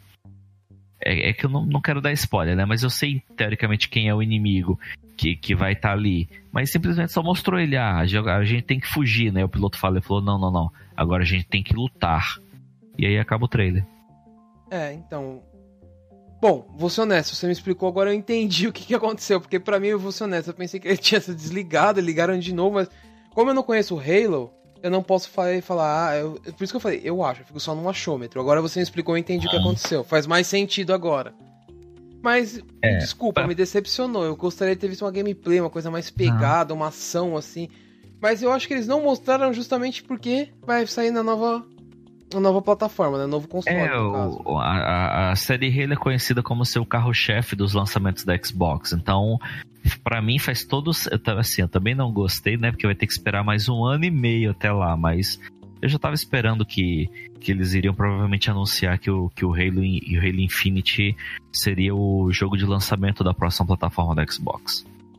Para encerrar agora rapidinho é, a Microsoft, eles falaram sobre o Gears Pop, que eu achei engraçadinho, vai sair só para celular, né, iOS e Android. Eles anunciaram um DLC do State of Decay 2, né, que é mais conteúdo pro jogo. Exato. E uma coisa que me surpreendeu, mas já tinha sido vazada, mas tipo, sabe quando vaza e você fala, e tipo, você, porra, que jogo do caramba, que foi aquele Elden Ring. O jogo do criador do Game of Thrones junto com a From Software. É. Cara, eu também não entendi nada daquele, não entendi nada daquele trailer, mas eu adorei aquele trailer. Não é? Vai, vai ser um jogo fã, assim, eu não entendi nada, eu tava sorrindo, assim. Vai ser do caramba, vai ser do caramba, vai ser do caramba. Vai ser um jogo na pegada, talvez não na mesma pegada do Dark Souls, mas mas, cara, vem loucura por aí. Pode ter Meu, certeza. E outra, loucura de alta qualidade porque é From Software, né? Sim, From Software. E um cara que criou Game of Thrones. Meu, Tipo, me desculpa, mas vai ser uma coisa muito, muito foda. Eu espero que eu não esteja criando um hype, entendeu? É... Ah, não, pode criar sim, pode criar o hype sim, vai ser um jogaço, cara, vai ser um jogaço. A From Software, desde quando começou, desde, desde quando começou com o Demon Souls, até agora não errou em nada. É. Só na dificuldade extrema do Sekiro, né? Mas tudo bem, isso. Ainda não peguei. Isso é só um detalhe. Eu vou jogar isso daí ainda, preciso de tempo, cara. Caraca. Tu vai ficar louco quando for jogar isso. Ó, e para encerrarmos a Microsoft, a gente não vai falar sobre o Game Pass, sabe por quê? Aqui na publicação, aqui embaixo, a gente vai deixar o link que o meu caro amigo Anderson fez explicando sobre o Game Pass. Ele me explicou detalhadamente, ele me mandou para mim entender. Eu finalmente entendi, então a gente não vai prolongar mais. Vai estar tá aqui embaixo o link e vocês vão entender tudo sobre o Game Pass. Certo, Anderson? Pode ser? Claro, claro, sem problema. Eu só quero falar uma coisinha sobre claro. o Game Pass. Fica à vontade. Ah, ah, assim, é, é um tiro no escuro, tá? Mas não se surpreendam se daqui a alguns anos nós não tivermos mais plataforma Xbox. Ah, isso eu já não Micro, A Microsoft tá focando em serviços. É, é, bem capaz de que o, esse Xbox Game Pass Ultimate seja o carro-chefe da plataforma. Eu vou usar, eu vou continuar falando plataforma Xbox porque é o nome que todos nós conhecemos hoje. Mas não se surpreendam se daqui a alguns anos a Microsoft falar que não vai fabricar mais console e vai ficar focada apenas no serviço é, do que é hoje, agora nesse momento, Xbox Game Pass Ultimate. Se você quer saber mais, por favor, leia aí a matéria que vai estar no link no final da postagem. Uma coisa só para completar isso que você falou é o seguinte: a hora que a, a, a Sony falou do PlayStation 5, eu suspeitei que eles iam anunciar um outro console. Mas eu fico a minha, a minha coisa assim na cabeça. Eu já tinha isso em mente, que eles. Ele, provavelmente o Xbox One seria o último console que eles lançariam, principalmente por causa disso. É, quando eu, eu, falaram de Game Pass, essas coisas, eu fui tentando entender e um, o meu chefe lá no serviço, a gente tava conversando porque ele tem um Xbox, ele falou, é, assina a que tá um real, porque é, tem alguns jogos que você joga em PC. Então, tipo, me surpreendeu, tanto que eu assinei por um real por três meses, né? Um real cada mês. E aí eu já pensei, falei, meu, eu não me surpreenderia se a Microsoft chegasse e anunciasse, ó, não vamos ter mais um console, você vai poder jogar V-Stream no seu computador, no seu, na sua versão sistema operacional Windows 10, que é o que Olha, tem hoje. Não é, me surpreenderia se eles anunciassem isso. E assim, e vou falar um pouco mais longe, antes. Vai ser um tiro no escuro, mas é uma aposta minha. Eu acho que o Xbox Scarlet vai ser o último console da Microsoft. Eu também acho, mas isso é assunto para um outro dia. E isso aí vai ter a ver com a última coisa que a gente vai falar, porque eles ficaram muito amiguinhos dessa última coisa que a gente vai falar, que é a Nintendo. A, a Microsoft e a Nintendo andaram meio que conversando bastante. Tanto que o Cuphead saiu pra Switch. Era uma coisa que, tipo, entre aspas, era meio que exclusivo, né? Tinha só na Steam e no Xbox, né? Na plataforma da Microsoft e saiu para Nintendo. Eles têm uma parceria, não sei como que tá funcionando isso, né? Eles estão andaram conversando bastante. Microsoft e Nintendo. É, e isso que você acabou de comentar tá muito relacionado com o que a gente acabou de falar antes aí do Xbox Game Pass Ultimate. É, não vai parar por aí, não vai parar por aí, Liller é, provavelmente outros jogos. A Microsoft já confirmou que tem, tá planejando é, lançar outros jogos para Switch. Se eu não ficaria nada surpreso se daqui a pouco eles anunciarem que o Game Pass vai estar disponível para Nintendo Switch. É isso que eu ia falar agora. Foi, é, esse é o plano deles. Você não ficou sabendo? O plano deles tá é pôr o Game Pass dentro do Switch. Isso aí já é plano ah, deles. Então, então, então a nossa aposta tá certa. Sim, não, isso é o plano deles. E sabe, aí sabe por quê? ainda vou mais longe. O ano passado, não sei se você lembra o que, que o cara da Microsoft falou. O objetivo deles é você jogar Xbox em qualquer coisa. Qualquer lugar. Sim, sim, eu recordo. O disso. Switch é o quê? É um portátil. Pra que, que a Microsoft vai investir em um portátil se eles podem investir na, na Nintendo e pular os jogos dele? Me explica. Só libera o serviço, tá aí o console, ó. Pronto, joga onde tá você aqui, quiser. Ó. então, você pode jogar aqui, o Cuphead, ó, que legal, né? Ou você quer jogar um Halo? Tá aqui, a gente pode liberar, mas aí você vai ter que fazer um acordinho com nós. Eu não duvido, cara. E vou, vou mais longe. Eu não duvido se logo mais não aparecer um Super Mario pra Xbox. Até agora é tudo Microsoft para Nintendo, né? Não teve nada de vira-volta. Ficaria. Eu não sei. Ia ser legal, ia ser legal se isso acontecesse, mas eu acho difícil por causa dessa nova visão de mercado da Microsoft, cara. É é assim, é assim, eu acho que eu acho que não vai ter mais console para eles na visão deles. Sim. É, agora é tudo. Ó, oh, você quer, você quer melhor exemplo do, do que eles fizeram? É que eu não quero falar, mas eles, eles pegaram a live e juntaram com o Game Pass, transformaram numa coisa só. Sim. Não, não é, um, é um caminho sem volta, cara. A não mas... ser que a Sony mostre que, que eles estão errados, mas, mas eu acho que não tem mais volta. Sabe por que eu não me surpreenderia, Anderson? Eu vou te falar por quê. É o seguinte, vamos supor, eu sou um jogador de Xbox. Eu vejo a Nintendo como um, um assim, eu falo isso porque eu já li isso em fóruns, tá? Não tô falando, não é a minha opinião. Na minha opinião, o, o Nintendo Switch é um puta de um console com jogos muito legais e muito divertidos. Mas, no ponto de vista de muita gente, ele é um console para crianças. Sim. O que você disso. faz? É, eu tenho que mostrar para essas pessoas que se eu tô migrando algum serviço para lá, eu tenho que mostrar para ele que a plataforma é boa. Porque o cara vai falar, pra que, que eu vou querer um Switch? Você pode mostrar que lá tem coisas, aí você incentiva o cara. Mas como que você vai mostrar pondo um jogo da, da plataforma no, no Xbox? Eu, eu, falei Super Mario como um chute. Mas tem muita outra coisa. Pode pôr um não. Zelda lá, um Metroid, que é um jogo um pouco mais. com uma pegada um pouco mais. Não, né? não, eu, eu sei, eu sei. Mas é. Não, não, não vamos por esse caminho, cara. Senão não vamos por esse caminho. Segura esse comentário pro, pro, pro, pro nosso próximo episódio. Tá bom. Porque esse assunto Microsoft, futuro dos games e essas plataformas de streaming, cara, é, é isso é tem assunto para um episódio completo para te fazer. e bom, então vamos falar da Nintendo para encerrar isso aqui, porque senão o Nando vai comer a minha alma. É, e a Cara, minha também. Eu vou falar uma coisa assim, é... O que aconteceu? Eu assisti ao vivo, foi a uma hora da tarde, eu falei pro meu chefe bem assim, eu falei, ó, vou tirar minha hora de almoço agora, vou assistir a conferência da Nintendo, não me encher um saco. Foi mais ou menos isso que eu falei pra ele. Eu assisti lá no meu serviço, fiquei assistindo a conferência e almocei. Tipo, tudo bem, meu almoço foi um, um lanche, né? Mas eu, eu assisti a convenção da Nintendo ao vivo. Eu vou te falar, me arrepiou, cara, com o começo, porque assim, vamos lá. Todo mundo conhece o Otacast, todo mundo sabe que a gente fala de animes. Tem um anime das antigas, não sei se vocês vão lembrar, que chama Fly. Eu, estou associando o nome, mas não tô lembrando visualmente. Fly, Fly, que era a paz que o inimigo destrói, um mundo de mago, um pouco de herói. Muito de mago e um pouco de herói.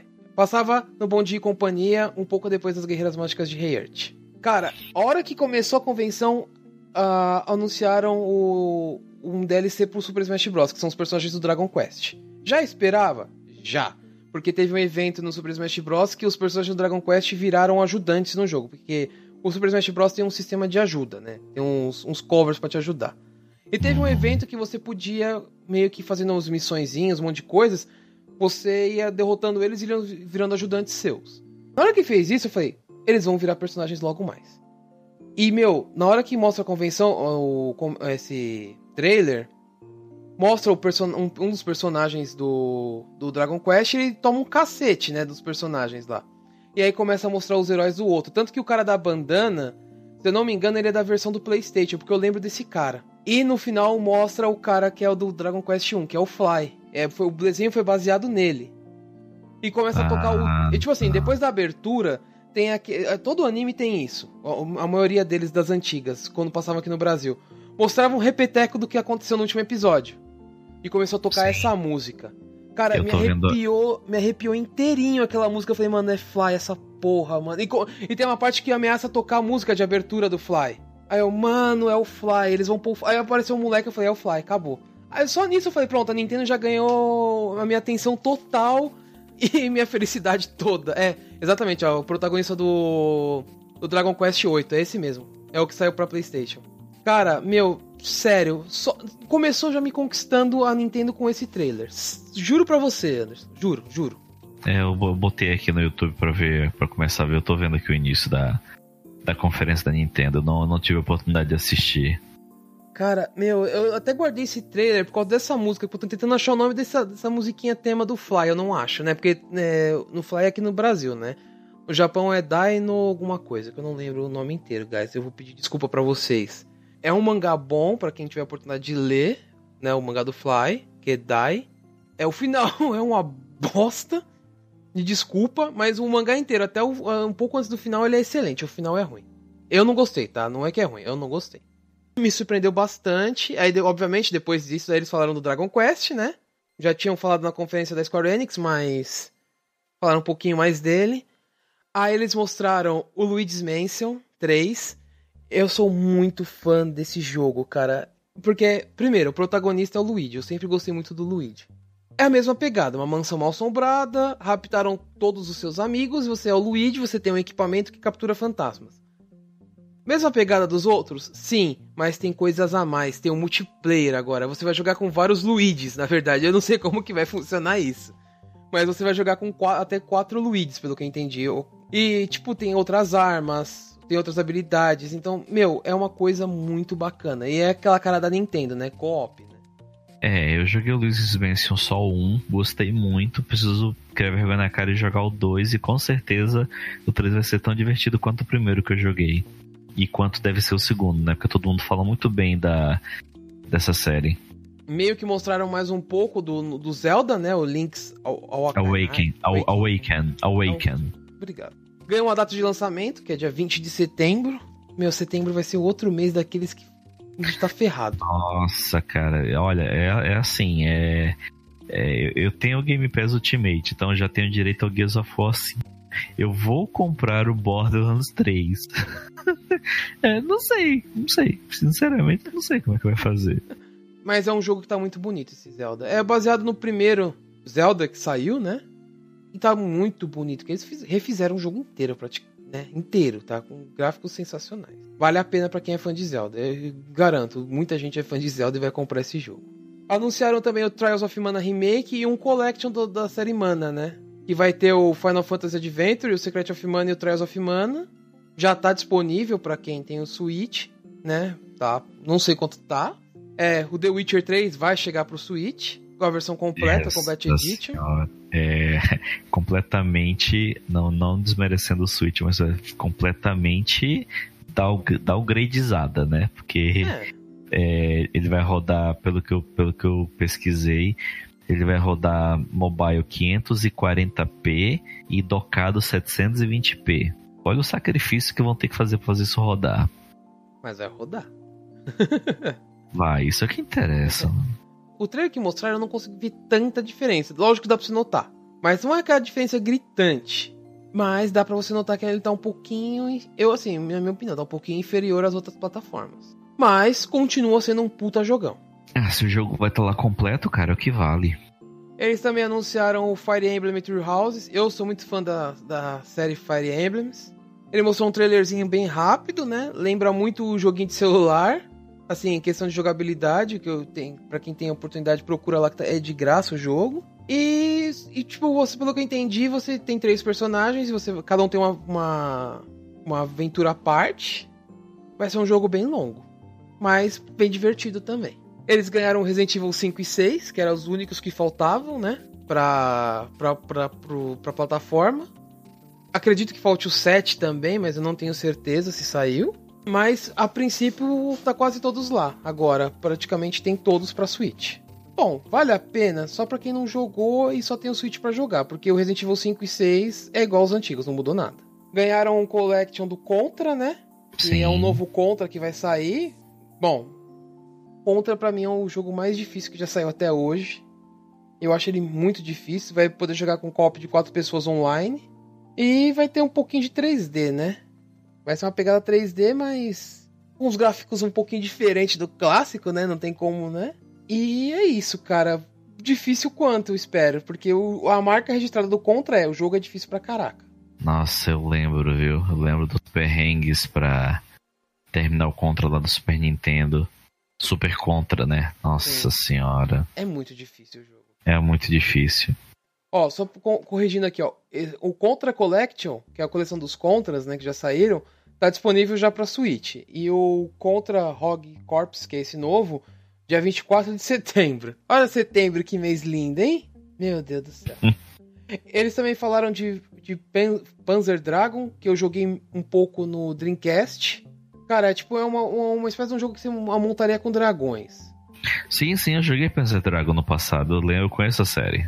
Cara, eu gosto muito e fico feliz que eles reviveram a série. Que ela tava sumida, né?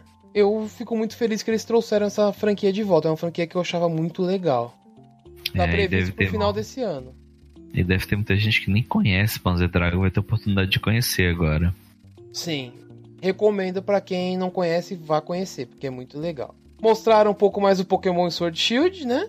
Falaram de uma Pokébola, que é a Pokébola Plus vai ser compatível com o jogo. Mas vai ser um mundo é... aberto.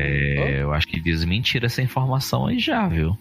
Ué, deu a impressão que não, mas tudo bem, se desmentiram, então peço desculpas aí pela mancada, mas a é, princípio é, eu tinha entendido que sim.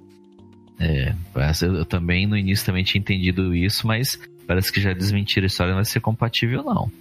Ó, o, que eu, o que eu tinha lido é que ele vai ser compatível, mas não vai ser usado como controle. É, então é questão de interpretação de texto. Pode ser que eu tenha interpretado errado. Bom, eu também não sei, fiquei, agora ficou minha dúvida, mas. Anunciaram o Astral Shine, que eu achei um jogo interessante, bem com uma pegada bem movimentada, né? Com uma, futurista, com umas, umas habilidades meio loucas que eu gostei muito. Chega dia 30 de agosto pro Switch. Pô, perto de setembro, né? É uma beleza. Lembra muito Nier Automata. Muito mesmo. E, pô, cara.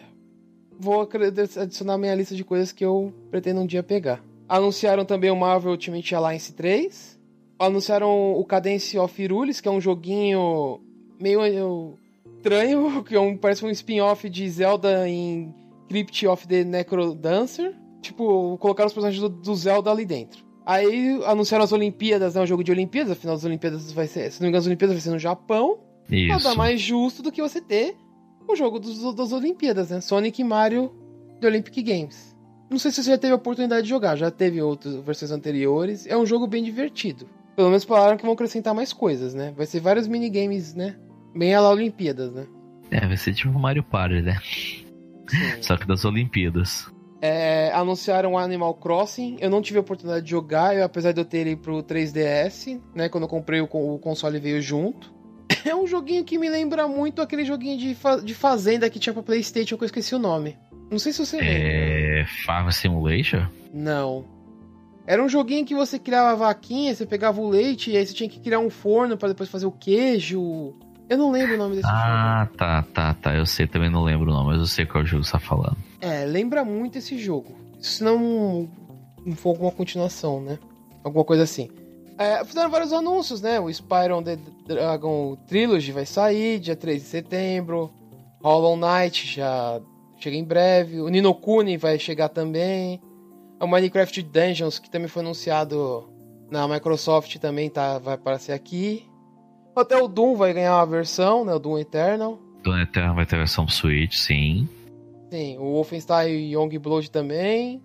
Dead by Daylight também vai ter. Alien Isolation também vai ter. O, o, o Final Fantasy Crystal Chronicle também vai ter, que a gente já falou. O Builder 2 também, o Dragon Quest. E o Just Dance 2020 também vai ter, né? Vai chegar dia 5 de novembro.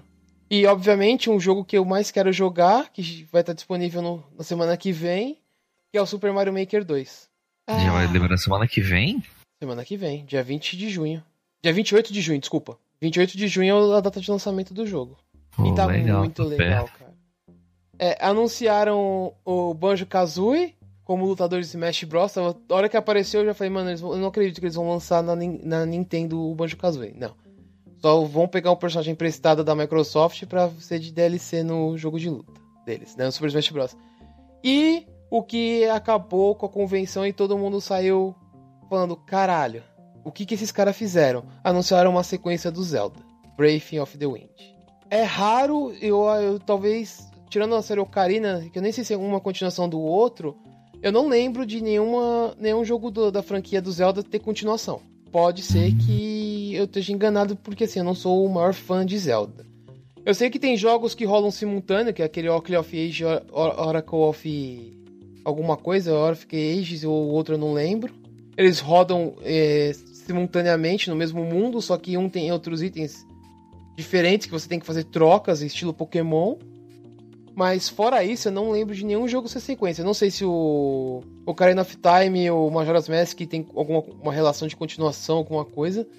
Mas ah, eu acredito que é a primeira vez que Zelda ganha uma continuação não. mesmo. Não é DLC, é um jogo mesmo. Cara, nem. Tá, é, eu, eu acho que o Majora's Mask com o Ocarina of Time não tem correlação. Não posso afirmar, tá? Eu terminei é. o Ocarina, o Majora's Mask eu só comecei a jogar, então não posso afirmar porque eu não fui até o fim do jogo. Mas eu acho que não. Então esse provavelmente é a primeira vez que a Nintendo lança é. um Zelda com continuação. Um Zelda com continuação, legal. E foi assim que ele terminou a convenção da Nintendo, com uma bomba dessa na cara de todo mundo que ninguém hum. esperava. Ninguém, ninguém. Se alguém falava, ah, eu esperava, você tá mentindo. Ou você tem informação interna e não, e não, não tá falando, mas foi assim que terminou a Nintendo e para mim foi assim que terminou a E3. E é isso, né? Essa foi a nossa cobertura, nossas impressões. Tem alguma coisa que você queira falar mais da E3, Anderson? Não, Lida, acredito que não, cara. É óbvio, né, que depois das, das pré-conferências houveram houveram vários, várias notícias que saíram depois.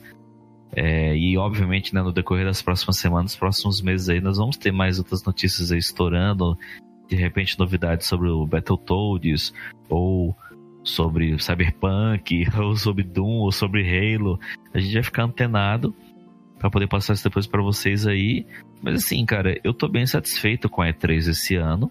Novamente, né? A Sony por enquanto não deu as caras, mas vamos ver o que ela vai aprontar. Né, que até o final do ano tem coisa aí. Agora o que a gente tem que se preparar é com a enxurrada de bons jogos que vão sair. Sim. Antigamente a gente tinha assim, olha, vão sair 17 jogos, 3 é bom, o resto é tudo ruim caramba, vão sair seis jogos, todos são excelentes. A gente no vai ficar naquele eterno. É, a gente vai ficar naquele eterno dilema. E agora, qual? Vamos jogar, tipo, jogar pra cima e pegar. O que pegar vai ser jogado. Vai ser essa. Difícil. Vai ser difícil, cara, vai ser difícil. difícil. Eu mas, isso, vou... mas isso é um sinal muito bom que mostra a qualidade que, que os jogos estão chegando pra gente, né? Pra quem interessa, né? Pra nós jogadores. Isso é, uma, isso é uma grande verdade, Anderson. Principalmente isso que você falou de qualidade de jogo, porque eu acho que assim, muita gente fala em gráfico, muita gente fala em, em jogabilidade. Eu sou uma pessoa que gosta de uma combinação de tudo, mas o que me atrai mais no jogo é a história e o quanto ele me prende. Por isso que hoje, até hoje, tem muitos jogos antigos que me prendem mais do que jogos novos. Por exemplo, Final, até como eu falei agora há pouco, Final Fantasy IX é um jogo antigo pra caramba. Foi o último Final Fantasy que saiu pra, pra 32 bits. Correto. E até hoje, ele tá no meu top 1, porque é um jogo que se eu pegar ele para jogar, eu vou jogar ele até o final e, e, depois de um tempo eu vou voltar a jogar ele, eu jogo ele até o final de novo. Por quê? Porque é um jogo que tem uma história boa, tem os gráficos bons, é, me prende, entendeu? É um jogo que me prende. Prende legal. Se você for comparar o gráfico do PlayStation 1 com um PlayStation 4, cara, tipo, é infinitamente superior ao PlayStation 4. Mas a história dele é boa, então ele me prende e é o que me prende nos jogos. E eu tô vendo que tem muito jogo que tá saindo hoje que tem história, tem conteúdo. Não é só um jogo bonito que, que sai matando todo mundo. Não, tem coisas interessantes nesse jogo, entendeu? Sim. E é isso que me prende e o 7, nessa sequência na minha lista de, fa de favoritos do Final da série Final Fantasy, tá? Só queria dar um, de encerrar falando que eu senti muita falta da Nintendo, da Sony, né? Senti muita falta do PlayStation. Apesar de ter muitos jogos desses que a gente falou que vão sair pro PlayStation 4. Foi muito engraçado, até brinquei, né? Falei, essa foi a primeira convenção que a, que a Sony não participa e teve um monte de jogos anunciados. Teve muita coisa que foi anunciada é, off evento, né? Por exemplo, Street of Rage 4 ganhou um outro trailer, uh, ganhou uma versão jogável, não demo jogável lá na convenção. Vai sair para multiplataforma, né? Mas não foi ninguém anunciou, ninguém mostrou nada, né? Então, assim, acho que a única coisa ruim, fora a conferência de PC que a gente nem vai falar sobre, foi a falta da, da Sony. Fez muita falta, mas tem um eventinho no final do ano e eu espero que a Sony anuncie muitas coisas legais até, até lá e lá também, né? Bom, é, eu quero agradecer a todo mundo que nos ouviu. É, peço desculpas aí se eu comi alguma bola. Como eu disse no começo, essa é a primeira vez que eu tô tocando o podcast, né? Fiz o meu melhor, acredito eu. Vou melhorar, lógico. Pretendo fazer mais vezes isso, conversar com o Nando, às vezes deixar eu tocar o programa. É isso, não deixem de curtir a nossa página no Facebook, não deixe de acessar o site lá e deixar uns comentários, deixar sua opinião para nós, mandar um e-mail para nós no, no Otacast, de curtir a nossa página no YouTube, onde tem os nossos hangouts. Também vou aproveitar esse espacinho rápido para pedir desculpas aí, porque eu não tô conseguindo fazer muita coisa na minha página lá no Líder Sandetona, no YouTube. Pretendo voltar, se Deus quiser, amanhã eu vou conseguir um tempo para me dar umas editadas em alguma coisa e ver se eu ponho um vídeo lá, porque como nós falamos muito durante esse podcast, o tempo tá curto, né? A gente precisa de muito tempo e é uma coisa que a gente não tá tendo no momento. Eu tô tentando acertar minha vida e se Deus quiser, vai acertando tudo aos pouquinhos. Muito obrigado a todos e você, Anderson, por favor, faça as suas considerações finais anunciando tudo aí seu, mano. Faça o seu merchan, por favor. Tá bom, obrigado. Bom, gente, eu gostaria de agradecer aí a, a, a paciência de vocês e a audiência. Eu tenho um canal no YouTube, Metal Fox The Game, com gameplays e, e, dicas de jogos, principalmente troféus, mais focados no PS4, mas a gente joga aqui de tudo. Eu também traduzo os livros do universo Halo no portal Halo Project Brasil, né? Eu traduzo os livros do inglês e português. Eu também faço matérias de games e tecnologia no canal, no portal Grupo Nerd, que é gruponerd.com.br faço matéria de games no Endoxon, endoxon.com.br e faço crítica de cinema de filmes no Cantina do Moss, também cantinadomoss.com.br. É, considerações finais da E3 aí é esperar que nenhuma data de lançamento seja adiada. Nenhuma, nenhuma. Tudo que foi anunciado tem que sair no dia que foi anunciado, pelo amor de Deus. Exatamente. E e mega ansioso pelo Borderlands 3, né? Que, diga-se de passagem, foi apresentado na feira, na, na conferência da Microsoft. E acompanha a gente aí nas lives do, do DLC final do 2, no próximo sábado às 22 horas. Vai estar tá eu, Líder Samar e mais dois parceiros aí da Indoxon. Beleza, gente? Mais uma vez, muito obrigado aí e até a próxima. Lida, eu gostaria de agradecer muito a você e o Nando pelo convite. E tô sempre disponível quando vocês quiserem. É muito bom conversar com vocês. Opa, brigadão, Anderson. Eu que agradeço aí a sua participação aí do seu tempo, porque a gente ficou aí muito tempo gravando esse cast. Eu tenho o dó do Nando que vai editar ele, porque são quase três horas de edição. Ele tá é, e muito quase ferrado. que ele não sai, né? E quase que ele não sai. É, tem mais essas, né? Bom, não, mas é, faz, faz parte da brincadeira, né? Agradecer você aí novamente. Nos acompanhe nas nossas redes, que vão estar todas aqui embaixo. As redes do Anderson também vão estar aqui embaixo, tá, galera? Na nossa postagem. Então, não fiquem desesperados, porque vocês não conseguiram anotar o que ele falou, porque vai estar aqui embaixo para vocês acompanharem. Não deixe de curtir nossas páginas, nossas redes. E um big beijo para todos e fiquem na paz. Valeu, gente. Até a próxima. Obrigadão. Fui. Abração, gente.